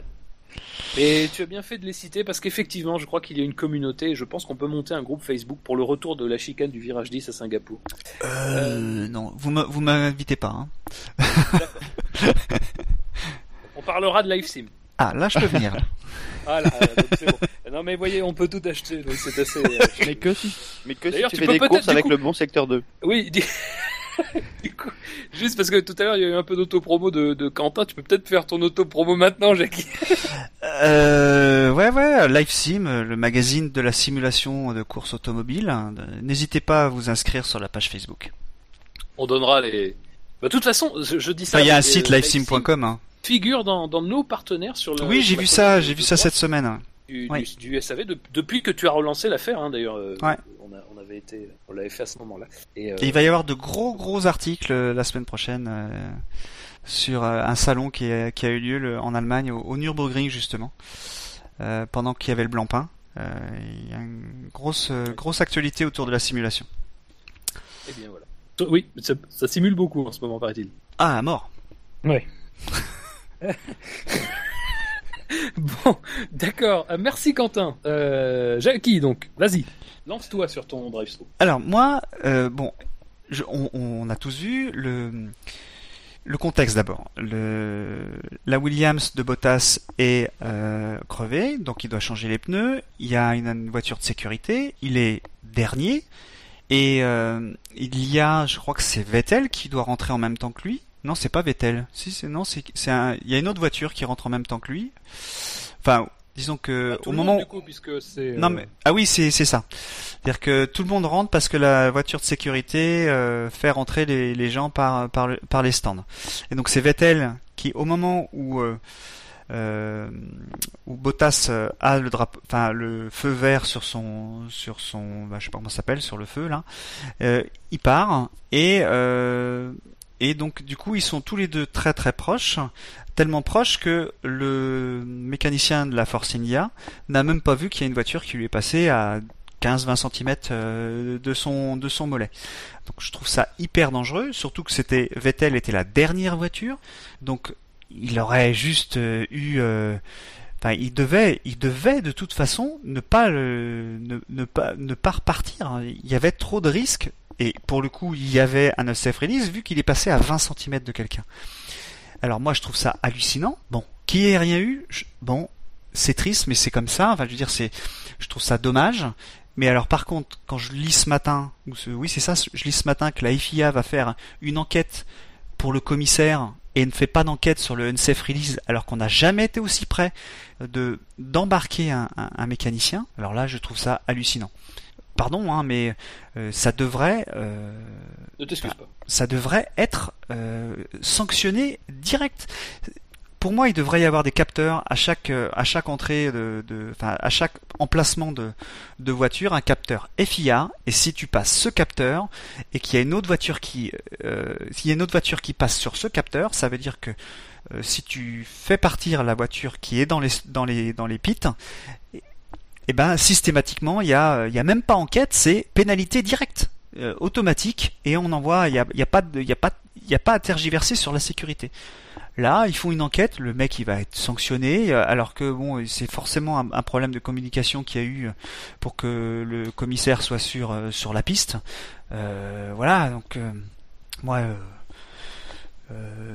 moi je trouve ça beaucoup plus grave qu'il y ait eu euh, quelqu'un qui, euh, euh, qui est passé à, à 20 cm d'une d'une voie enfin qu'une voiture soit passée à 20 cm de quelqu'un qu'une voiture avec le, là on, voit la voiture sur le même plan et on voit le, commissaire sur le, même plan que la voiture pas que les voitures mais il y, a des mètres hein. il y a vraiment des mètres on est juste sur le même plan mais il y en a un qui est au premier plan et l'autre qui est à 500 mètres derrière là on est passé à 20 cm là je trouve que c'est beaucoup plus grave. Et pourtant, on va, on va rien faire. J'étais énervé. Je, regarde là parce que euh, effectivement, on a donc, euh, je pense que tu as bien décrit le problème. Euh, on, a de, enfin, j'ai devant les yeux la, décision de des commissaires et je vois que ce qui a été pris en compte pour ne pas sanctionner, c'est que le pilote de la voiture 77, donc Bottas, a réalisé qu'il y avait une potentielle collision et qu'il avait agit nécessairement, de manière nécessaire, en freinant et en se remettant derrière la voiture numéro 5. Euh, et, que à partir de là, les, commissaires aient été euh, d'accord pour qu'il n'y ait pas de, de sanction. Et, euh, oui, mais attends, la sanction c'est unsafe release, c'est release. mais je crois, je crois que voilà, je, je, crois que ça prouve bien à quel point les commissaires et ben, la FIA qui chapeaute les commissaires sont totalement, et totalement à côté de la plaque mais en plus, le pire, c'est qu'il le serait et, on le saurait pas. Il y aurait pas de justification on se dirait euh, bon, euh, euh, bon, on se dirait, on se dirait qu'ils sont complètement inconscients, mais au moins, on, tu vois, on vit mieux sans savoir des fois. là, on sait qu'en plus, c'est que c'est pas qu'ils considèrent que c'était dangereux pour à peu près toutes les personnes qui étaient présentes dans la dans la dans la ligne des stands, c'est-à-dire comme à chaque fois qu'il y a une, un unsafe release. Et encore une fois, on l'a déjà dit, en Belgique, avec vigueur, et c'était sans doute une situation qui était beaucoup moins risquée en termes de personnes parce que c'était en bout de ligne des stands, et donc il y avait moins de personnes, mais il y avait quand même des personnes. Mais alors là, c'est n'importe quoi. C'est au milieu de la ligne des stands. Le mécanicien Force India, il se rend même pas compte qu'il y a une voiture qui passe à côté de lui alors que lui est à sa bonne place. Et en plus derrière, pour justifier le fait qu'on ne va pas mettre de sanctions, la FIA nous explique que Bottas a suffisamment, enfin a fait les actions suffisantes pour se remettre derrière Vettel. Mais, mais franchement, c'est comme les doubles drapeaux jaunes, c'est comme les doubles drapeaux jaunes de, de Rosberg et de Perez. Euh, voilà, il a suffisamment ralenti, donc c'est bon. À la limite, encore là, à la limite, on a l'impression qu'il y a quelque chose qui change, même si euh, fondamentalement non, puisque de toute façon, il nous explique qu'en gros, il y avait des circonstances atténuantes et que s'il n'y avait pas toutes ces circonstances atténuantes, finalement, je suis pas certain que, Rosberg, que Perez aurait été sanctionné autant, même s'il aurait sans doute été sanctionné pour sa manœuvre sur Gutiérrez, ça c'est euh, certain. Mais dire là, c'est c'est même pas c'est même pas de l'inconscience, c'est de l'incompétence. C'est-à-dire que ce règlement-là d'une safe release, c'est pas parce que c'est pas pour éviter que deux voitures se touchent parce que c'est quelque chose qui est sportivement répréhensible. C'est pour éviter que justement deux voitures se touchent pour qu'on n'aille pas tuer des gens qui sont dans la ligne des stands. C'est totalement hors de propos cette justification de nouveau. Et on va quand même pas cette fois nous faire croire que on va quand même pas, enfin, c'est même pas ça, mais on va quand même pas attendre que quelqu'un se fasse percuter par une roue et que tout le monde le voit sur les écrans de télévision pour quand même se dire que c'est un problème qui mérite. Surtout qu'en plus, cette politique de, de, de, de, de, de dureté sur la question des unsafe release, elle existait il y a, il y a pas si longtemps. Il y a, il y a pas si longtemps, c'était véritablement sanctionné l'unsafe release. Alors je sais bien que cette année, les commissaires ont été, on a demandé aux commissaires d'être un peu moins sanctionnants et notamment au niveau des, des manœuvres en course. Mais attendez, dans les stands, ça doit être une zone sacralisée. On doit même pas, je veux dire, on devrait même pas réfléchir à- au pourquoi du comment. Il C'est devrait pas y avoir d'enquête. Mais c'est très même- simple d'éviter un Ouais. unsafe release et c'est très simple de, de, de, de comprendre qu'il y a eu un unsafe release. C'est le cas d'école d'unsafe release. Excusez-moi, mais je m'énerve, mais là j'ai l'impression qu'on va attendre l'accrochage dans lequel quelqu'un va se faire percuter par une voiture. Parce que là c'est exactement ce qui est en train de se passer. Parce que là, si la seule raison pour laquelle on met pas de sanction, c'est qu'il a reculé, mais s'il avait pas reculé et qu'il y avait eu accrochage, les gars, et à un moment donné, c'était exactement pareil, sauf qu'il y avait accrochage et qu'il y avait forcément quelqu'un de blessé dans l'histoire. Oui, mais il y aurait eu accrochage. Si je veux, je- là, je vais vraiment polémiquer. Hein. S'il y avait eu accrochage, là, à ce moment-là, Bottas, on lui aurait dit qu'il a pas suffisamment ralenti. Comme pour, sans doute, mais peut-être. comme pour Bianchi. Bianchi, c'est de sa faute parce qu'il a pas suffisamment ralenti. Je provoque, hein, mais c'est, c'est- moi, ça me met hors de moi parce que faut, faut arrêter de, de, de sanctionner ou de ne pas sanctionner justement parce qu'il n'y a pas de conséquences. Euh, c'est pour qu'il n'y en ait pas des conséquences qu'il faut sanctionner. Parce qu'un jour, il y en aura, et ça arrivera, hein, on se rapproche de plus en plus près. Là, je dis 20 cm, j'ai pas j'ai pas mesuré, hein, mais euh, je dois pas être loin. hein.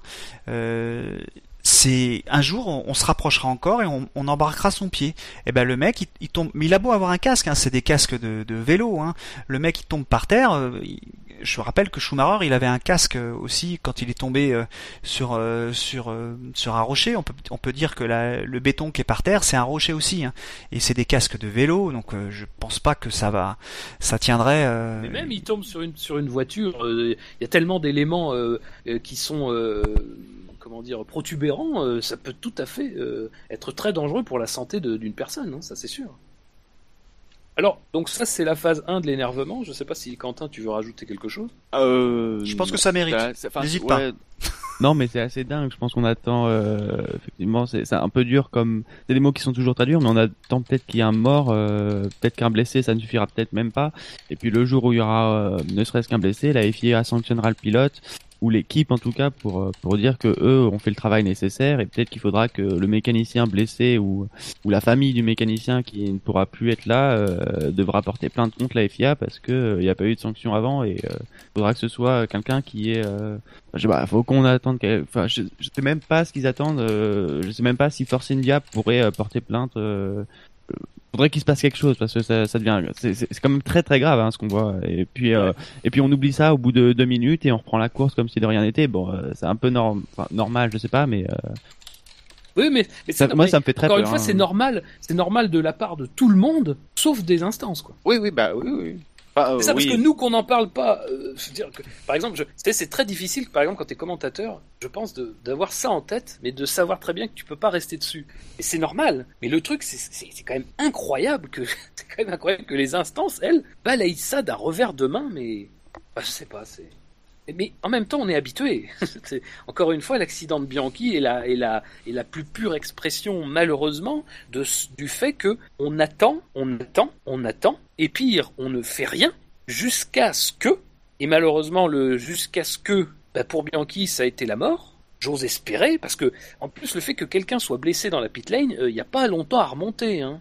Euh, Le mince de Julien Febro quand quelqu'un avait pris un, un pneu. Oui, Hongrie 2013. Nürburgring 2013 Nu- Nürburgring 2013, pardon. Voilà, le pneu de Weber sur un, sur un caméraman. et, et pour le coup les pneus qui s'échappent on n'en voit plus du tout Ben, on n'en voit plus du tout, mais malheureusement, quand on en voit, CF Raikkonen Australie 2015, Oui, c'est vrai. on ne sanctionne pas. CF Vettel Bahreïn 2015. Ou alors, on sanctionne 2-3 places de pénalité sur la grille CF Hülkenberg Chine 2016. Et le pneu, là, c'était carrément barré. Hein, donc, il était en train de rouler sur la piste, le pneu, hein, et sur les bas-côtés. Euh, bon, enfin, bref. Barfapi, euh, Barfapi fait une remarque très très judicieuse. Apparemment, euh, Williams euh, avec Bottas a fait la même chose à Singapour l'an dernier. L'année dernière, ils avaient eu 2000 dollars d'amende, enfin ou euros, c'est ce qu'on sait pas trop, mais Ouais, ouais. voilà, là ils ont même pas eu l'amende. Ouais. Mais quand Ça- tu vois, par exemple, je, Super je- message. je- je vais être un peu, je vais être un peu, euh, je vais aller plus loin que ça. Mais quand tu vois, par exemple, que que Hamilton à Bahreïn, il a reçu une réprimande, hein, une réprimande. C'est pas une sanction, mais une réprimande, c'est un tiers d'une pénalité de 10 places. Attention. Il a reçu une réprimande pour avoir reculé d'un mètre cinquante juste avant la zone où tu gares la voiture quand t'as fait la pole, parce qu'on lui a demandé de reculer. C'était ça la circonstance atténuante. On lui a demandé de reculer. Un officiel lui a demandé de reculer. Il s'est quand même pris la réprimande. C'est-à-dire, euh, ça, une, marche arrière d'un mètre cinquante qui ne, qui est une marche arrière, donc qui est sanctionnable dans le règlement, mais qui reste une marche arrière d'un mètre cinquante dans un endroit où il n'y a pas de monde. hein. Et ça, c'est typiquement le problème, c'est-à-dire qu'on va être extrêmement sévère sur des choses extrêmement... Tu sais, c'est l'histoire du, du filet qui laisse passer l'éléphant, mais qui bloque les moustiques, tu sais. C'est la même chose, c'est-à-dire que là, on... ah, c'est- sûr que, ah, je vais te dire un truc, les marches arrière dans les stands, euh, les gars, euh, n'en faites pas, hein. ça, ça, ça va partir. Bon, par contre, unsafe release, on passe à 2 cm d'un mécanicien, bon, euh, oui, mais il, il, s'est mis derrière la voiture, donc c'est quand même pas pareil. Voilà, bon, c'est bon, c'est malheureux, mais c'est c'est voilà, c'est en espérant vivement que ça ne se termine pas, ne serait-ce que par une petite égratignure, parce que Ben moi, j'en donné- viens, j'en viens à me demander s'il faudrait pas qu'il y ait un accident. C'est con. Oui, hein mais malheureusement, malheureusement, je pense qu'à un moment donné, si les gens n'arrivent pas n'arrivent plus à se rendre compte de ce qui se passe et qui est pourtant très visible, on, on- va, je pense, continuer à en parler juste après, euh, et que à un moment donné, va quand même falloir que des têtes tombent à la tête, à la tête de, de ces instances où on a une rangée de papilles. Euh, on sait que Herbie Blash va partir, par exemple. Euh, donc déjà, c'est un premier dinosaure qui euh, se retirera euh, bientôt. Il sera remplacé, je crois, par Laurent Mekies euh, à son poste. Oui. Euh, mais euh, par exemple, quelqu'un comme Charlie Whiting, qui euh, est malheureusement l'expression la plus euh, visible de cette de cette direction de de, de, de, de cette direction de course, hein, pour le coup, euh, sans impliquer forcément la FIA, parce que la FIA, il y a un règlement. Les unsafe release, ça fait partie des choses qui peuvent être pénalisées. C'est la direction de course, les commissaires. Donc c'est cet ensemble-là qui, gravite autour des grands prix en eux-mêmes qui est impliqué. Charlie Whiting et toute sa, fine équipe. Y a un moment donné, il va quand même falloir que ces gens-là payent le prix de quelque chose. Quoi. Je, et je dis ça tout en ayant été sans doute dans l'équipe un des moins, un des moins offensifs, un des moins critiques euh, sur leur gestion du cas Bianchi. Mais malheureusement, moi, j'arrive au bout d'un moment où, où ce que j'ai pris pour des procédures habituelles, ça me ressemble de plus en plus à de l'incompétence, à de l'inconscience, et euh, je sais pas lequel est le pire, très sincèrement. Euh, très sincèrement, je préférais qu'ils soient inconscients plutôt qu'incompétents. Moi, j'ai peur malheureusement que plus on avance, plus on prouve qu'il y a une certaine incompétence, Euh, et c'est problématique encore une fois, parce que ben, parce qu'en plus, euh, je sais pas si vous voulez rajouter quelque chose sur le sujet, messieurs spécifiquement, euh, mais on peut peut-être avancer sur l'autre point. Là Euh, encore, non, mais je suis d'accord avec toi. Je suis d'accord avec toi et je voulais juste rajouter sur la direction de course parce que on, on parle souvent, enfin c'est euh, à la télévision, nous on suit ça sur la télévision, mais on parle, il parle souvent de la. Là, c'était Mark Blundell qui, euh, qui était le troisième, le, le commissaire pilote. On parle que de lui, mais en réalité, c'est un, c'est un collège de commissaires. Il ne, il n'est là que comme une pièce en, plus pour donner un avis, on va dire, de pilote. Euh, la décision, elle est bien prise par le collège de commissaires. Elle n'est pas prise par Mark Blundell, euh, euh, comment il s'appelle, n'importe quel commissaire pilote qui est, sur, les grands prix. C'est très important à chaque fois de, bien garder ça à l'esprit, que c'est pas parce qu'il y a tel commissaire qu'il est plus souple, non non c'est d'une manière générale le les commissaires qui gèrent les, décisions des enquêtes euh, sont cette année euh, de plus en plus souples et pour des choses qui sont importantes et de plus en plus dur pour des choses qui ne le devraient pas. Donc voilà, c'est ce que tu disais sur le sur le reculage, sur la marche arrière de, de Hamilton. Pour, pour finir sur les unsafe release, je me questionne juste si dans ce cas précis où on a des commissaires visiblement euh, nullement compétents, c'est pas aussi à nous de mettre la pression maintenant et euh, de réagir parce que sur les euh, réseaux sociaux, moi j'étais un peu euh, dessus pendant pendant la course et c'est pas sur l'unsafe release les gens réagissent. Il y a quasiment aucune réaction sur ce sujet-là. Moi le premier, j'ai réagi à des choses pendant la course ou sur la course, mais à aucun moment sur sur Twitter notamment, j'ai réagi sur sur cette unsafe release. Et je me demande si euh, c'est pas euh, comme on a des gens euh, non compétents, c'est pas maintenant à nous de les faire réagir et euh, Tu crois qu'ils regardent Twitter même même si non je sais mais il y aura bien une pression qui va remonter à eux par que ce soit ce, ce sera pas directement parce que je pense pas que ces gens-là soient très connectés surtout pendant la course pendant la course mais ça remontera forcément à eux et il y aura forcément une pression qui s'appliquera. Il y a un effet de masse mais de là à mobiliser tous les gens qui regardent la Formule 1, c'est impossible. Mais euh... et puis de toute façon, la, la faute retombe. Le jour où il y a un accident, faut... ce sera pas nous qui, qui nous sentirons responsables. Mais euh, je me demande s'il y a pas, on n'a pas un rôle aussi à jouer. Enfin, si on peut pas, en tout cas, essayer de changer les choses. Moi, moi personnellement, j'y crois. C'est pour ça que je, je le dis, mais euh, c'est très difficile à, à mettre en place. J'ai vu qu'une, il y a qu'une réaction qui me vient à l'esprit, peut-être. Euh, il me semble que c'est euh, Dino qui a été assez virulent sur Twitter, mais euh, à Moi j'ai tweeté cet après-midi souvenir, sur un article aussi euh, sur sur ça parce que il parlait de l'enquête de la FIA et Ouais. sur le sur le sur le pauvre commissaire qui était sur la piste et, euh, et je trouvais ça hallucinant de euh, qu'on se qu'on se pose la question sur lui alors que le l'unsafe release il y avait rien donc je sais plus ce que j'ai mis mais je trouve ça délirant Bah, ju- justement, Jackie, et on va passer, je pense, au deuxième point de, de notre through à tous. Euh, évidemment, euh, le commissaire qui est encore sur la piste quand la course est, relancée, et même dans une zone très critique, puisqu'il est en bout de ligne droite des stands. Euh, C'est-à-dire qu'on peut pas dire, par exemple, que tu... on peut pas dire que on le voyait pas, quoi. Ouais mais c'est c'est des, c'est des pas plans super larges c'est des plans super larges, donc il y a une distance quand même, même s'il courait, même si euh, Non, Rosberg. dire, je peux- on peut pas arrivait, dire hein. le voyait pas euh, de partout en fait de dire là où les, les décisions se prennent je pense qu'on doit être en capacité de voir qu'il y a un commissaire qui travaille encore quoi Et encore, nous, ça va, parce qu'on l'a vu en replay, mais euh, je pense qu'on aurait eu encore plus peur si on Oui, l'avait et vu en d'ailleurs, et d'ailleurs euh, je veux vraiment là pour le coup je veux vraiment Il y a une enquête parce que c'est féliciter- passé à la télévision. Hein. Voilà, je veux vraiment féliciter la, la FOM, euh, le, le réalisateur de- du Grand Prix, qui a tout de suite, tout de suite montré ça. Aurait pu, parce que franchement, sur l'image du direct de la reprise, effectivement, quand on le sait, on voit quelqu'un courir sur le bord de piste, mais on voit pas du tout la gravité de là. Là, la FOM a tout de suite montré les images. Et dire, la direction de course va pas pouvoir se dédouaner en disant oui, euh, non, non, mais euh, c'est un, c'est un acte isolé d'un déséquilibré. Euh, non, non, euh, là, euh, dire euh, l'image est claire, quoi. Et, et surtout, et- surtout, je, je vais juste rajouter des éléments de fait. Après, je laisserai ça peut-être à l'appréciation, à votre appréciation.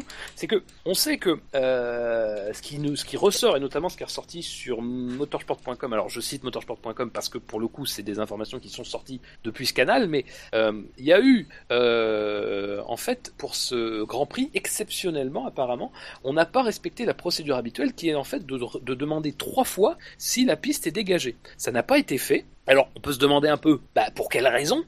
Et et ça, faut le lier avec ce qu'a dit Toto Wolff après la course, parce que Toto Wolff dit après la course, euh, la voiture de sécurité est repartie vite en piste, on l'avait demandé. Donc, a priori, ce sont les équipes qui ont demandé à ce que les voitures de sécurité euh, à Singapour ne durent pas. Moi, encore une fois, euh, je comprends. Je pense qu'on comprend tous pourquoi ils demandent que ça ne dure pas. Parce que ça serait, ça serait mettre, euh, en- enfin, voilà, c'est à la fois pour la course et à la fois pour des raisons euh, purement techniques, c'est-à-dire de, de, de, de chauffe, de surchauffe. Mais reste que, encore une fois, qu'elle le demande, pas de problème. Mais moi, ce que je trouve incroyable, c'est que la direction de course le fasse. C'est-à-dire que, parce que faut quand même se rendre compte que l'incident arrive donc dans le tout premier tour. Les voitures sont stoppées environ au virage 3-4, parce qu'il y a quand même 2-3, enfin même plus, un peu plus. Virage plus, 4, plus, 6. ouais, parce qu'il y a des grandes lignes droites, hein, donc euh, Et, j'ai hein. chronométré, moi, à- j'ai chronométré à partir de là, parce que je sais pas vous, mais je pense que ça nous l'a tous fait, on a trouvé quand même la relance très rapide. Oui. Voilà, moi- bon, en tout cas, j'étais surpris que ça relance tout de suite. Il y a eu, il s'est écoulé, donc il s'est écoulé pour dégager la voiture et nettoyer les débris, il s'est écoulé entre le moment où les voitures sont au ralenti de- à l'annonce du safety car et le moment où elles reprennent la vitesse normale, il s'est écoulé 4 minutes et 56 secondes. Mais c'est les commissaires de Monaco que- qui étaient là. Est-ce que oui Mais c'est ce que non, mais même mais ils ont été très efficaces malgré tout. Hein, euh, Ouais, faut quand ouais. même le souligner aussi. Ça a été très vite. Mais est-ce que c'est bien raisonnable de laisser une intervention de 5 minutes au commissaire dans le cadre d'un accident qui a quand même répandu des débris un peu partout. Moi, enfin, euh, on a tous souvenir de, de voitures de sécurité qui ont été lancées en piste, par exemple, pour une voiture qui était dans la trajectoire mais qui n'était pas endommagée, où il n'y avait pas forcément une échappatoire très très loin, mais ça demandait l'intervention des commissaires, où ça a duré quand même, sans doute beaucoup plus longtemps que ce qu'on aurait pu imaginer. Là, on a mis un tour et demi au ralenti, en gros, pour relancer la course. Et, et forcément, arrive ce qui est arrivé, c'est-à-dire que comme on vérifie pas autant de fois que d'habitude, et comme on va plus vite que d'habitude, il y a forcément de la précipitation et une erreur grave, quoi.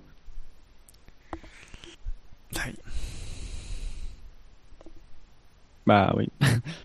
tu t'as un peu tout dit. On peut pas dire beaucoup plus de choses que c'est grave dans les faits. Maintenant que tu as énoncé tout ce qui s'est découlé. D'ailleurs, c'est intéressant de voir que 4 minutes 30, ouais, très court. Mais euh, il y a aussi l'état d'esprit des pilotes qui, euh, voyant un commissaire en train, qui n'est pas même pas encore euh, sont à, à mi, euh, mi ligne droite et le commissaire encore euh, plein sur la trajectoire. Surtout que c'est un virage où la trajectoire est vraiment euh, là où, où se trouvait le commissaire et que euh, on voit euh, les pilotes qui ne lâchent rien. Oui, c'est vrai. Après, je blâme pas les pilotes parce que je sais que quand non, mais on les a pilotes, ils peuvent l'éviter. Ils peuvent l'éviter. Oui, oui. Oui, enfin, quand tu regardes la trajectoire qu'ils prennent alors qu'il y a un commissaire sur la bande jaune juste à côté, euh, les pilotes sont au ras de la, la limite de piste. Hein. Ils, s'écartent pas la trajectoire parce que Ouais, ils sont, euh, ils sont dans le mode restart, euh, les, le, le couteau entre les dents. Il y a bien 500 mètres entre le, le commissaire et, et la ligne droite, elle est longue. Hein. Faut... Oui, on est sur moment une caméra. Les le moment où les pilotes arrivent à côté du commissaire, le commissaire, il y a une, y a une F1 qui va à 300 km heure et un commissaire qui court à 12 km heure. Donc, euh, Ouais, euh, Il est rattrapé, c'est sûr. Il, y a- il doit y avoir euh, même pas 2 mètres entre les F1 et, et le commissaire à, à un moment. Donc, c'est quand même rien du tout. Moi, je pense que. je sais pas, c'est quand même très étonnant. C'est comme si en. Je blâme pas les pilotes, hein, mais euh, c'est comme si en Corée. euh, en Corée du Sud, on avait continué la course. Les pilotes avaient n'avaient rien lâché, mais euh, je sais pas. Moi, je suis, j'aurais tendance à rappuyer, euh, même si le commissaire arrive à à se mettre à l'abri, j'ai tendance à rappuyer tout de suite sur le bouton si je si je vois ça quoi. Le- Euh, Moi, je me demande même car, si, euh, alors la présence du commissaire, non, parce que je crois que Hamilton dit par exemple qu'il ne le voit que quand il est à côté de lui. Euh, mais par exemple, il y a eu le drapeau jaune. Je pense que le drapeau jaune a empêché, par exemple, Hamilton de tenter une attaque Oui, sur, oui. euh, sur Ricciardo déjà. Euh, parce qu'en plus d'être très dangereux au niveau de la sécurité, je trouve que ça fausse totalement déjà que c'est bon déjà qu'un restart en général c'est pas très c'est pas très désavantageux pour celui qui est devant, mais ça fausse totalement l'aspect sportif. Euh, et tout ça parce qu'on a voulu, euh, on a voulu privilégier la rapidité d'intervention. Euh, la, enfin, mais en plus, tu, enfin, tu te demandes quand même, qu'est-ce que ça aurait fait de faire un tour en plus, quoi? C'est quand même, enfin, moi ça me, je pense que, mais enfin, c'est, là, là pour le coup, je pense que c'est le prolongement de ce que je disais tout à l'heure. Là, là, mais c'est même pas, je veux dire, euh, euh, ça, ça devrait être tout de suite, euh, on se remet en cause totalement, on change nos modes de procédure, machin. Euh, c'est, je sais pas, c'est surtout que l'histoire d'un commissaire qui se fait percuter par une F1, c'est pas nouveau non plus. Hein, euh, Tom Price euh, avait euh, malheureusement percuté un commissaire, mais alors c'était à pleine vitesse à, à, Kialami en 77. Le commissaire et, le pilote étaient morts. Euh, je veux dire, c'est pas un incident que qu'on n'a jamais vu en Formule 1. Quoi. On pourra pas dire, ah tiens, c'est étonnant, c'est- vraiment la première fois. Non, pour le coup, ça n'a jamais été fait. Ça a déjà été fait, pardon. Donc, euh, Et puis Je- on a on a déjà vu un pilote rater son freinage après une safety car parce que les freins étaient trop froids. Il y a Ouais. un commissaire dans les parages au même moment. c'est vrai, oui, oui, euh, tout à fait, tout à fait. Mais t'es pas à l'abri que, par exemple, Hamilton tourne son dépassement, en voyant qu'il y a un drapeau jaune, panique, touche Ricciardo. Le commissaire, il est pas à l'abri, hein, à ce moment-là. Et il se fait, il se fait, tu sais, il se fait, fait attraper par euh, une Formule 1 en perdition. euh, malheureusement, ça va faire des, des images. euh, mais c'est peut-être ça qu'il faut. Mais encore une fois, c'est vraiment ce que tu disais, Jackie, à l'extrême. Mais c'est peut-être ce qu'il faudrait, quoi, parce que là, les gens pourraient pas se cacher derrière, dire. euh, euh, pense que aussi, par exemple, tu vois, dans un accident comme celui de Bianchi, il y a quelque chose qui ne choque pas parce que on ne voit rien, on ne voit pas d'image. Mais encore une fois, c'est pas c'est pas mal qu'on ne voit pas d'image, mais du coup, t'as pas le choc visuel, même si euh, pour euh, quelqu'un qui connaît la Formule 1, l'état de la voiture de Bianchi suffisait à, à te donner une une idée du choc et de, de la violence du choc. Mais c'est terrible à dire, mais il faudrait presque qu'il y ait du sang sur les murs, sur la piste, sur les voitures, sur les cases des pilotes pour qu'on se, qu'on en vienne à faire quelque chose, quoi. Parce que, je veux dire, encore une fois que eux se tuent dans l'exercice de leur métier, dans le cadre d'une course, dans, dans, dans, un accrochage, tout, tout ce qui est possible ou se fasse percuter par un débris, mais c'est, euh, c'est malheureux, évidemment, mais c'est aussi le risque de la Formule 1. Et c'est un risque qu'on cherche encore à éviter avec le halo. Faut quand même imaginer qu'aujourd'hui en Formule 1, on en est à se questionner pour couvrir les cockpits, en tout cas pour les, pour pour un petit peu les protéger, alors que de l'autre côté, sur les gens qui sont autour, mais on, est en train de faire des relâchements, mais totalement incompréhensibles. Encore une fois, pour moi, je mets sur le même, le même plan ce commissaire qui se retrouve face à, des Formule 1 lancés à 300 km heure qui lui arrivent dessus, euh, et cette image, quoi, c'est vraiment l'image incroyable. Et, le mécanicien Force India qui lui n'a même pas conscience du danger dans les stands, alors qu'il est passé aller à 1m50 d'une à, à 50 cm d'une grave blessure, ou pire. C'est à un moment donné, je, je enfin, c'est incroyable. Et, et, le pire dans tout ça, c'est que ceux qui sont bien protégés sur la piste, ça reste les pilotes et encore mieux protégés euh, dans leur euh, dans leur direction de course, c'est c'est tous nos amis euh, membres de la FIA, commissaires qui, euh, enfin surtout là pour le coup direction de course, donc membres de la FIA, euh, qui euh, qui bah, vont lancer une enquête effectivement parce que bon bah c'est vrai que c'est quand même un peu gênant comme image, mais que bon niveau remise en question, bon bon ça va pas travailler ah gros là-dessus. C'est pas grave. Et, et voilà, donc c'est ce que je dis, c'est que les, les, pilotes et la direction de course sont très bien protégés. Le commissaire et le, et le mécanicien dans les stands ne l'est toujours pas, lui. Euh, messieurs, si vous n'avez rien à rajouter, nous allons pouvoir passer euh, à la dernière partie de, de notre émission. Euh, exceptionnellement, nous ne ferons pas le jeu que j'avais prévu pour le coup d'œil dans le rétro parce qu'il est déjà tard. Euh, ça va faire euh, mine de rien une longue émission. Donc on va vous épargner le, le jeu en longueur. Juste rappeler, nous étions ah attendez, vous voyez le manque de le manque de pratique, c'est le coup d'œil dans le rétro.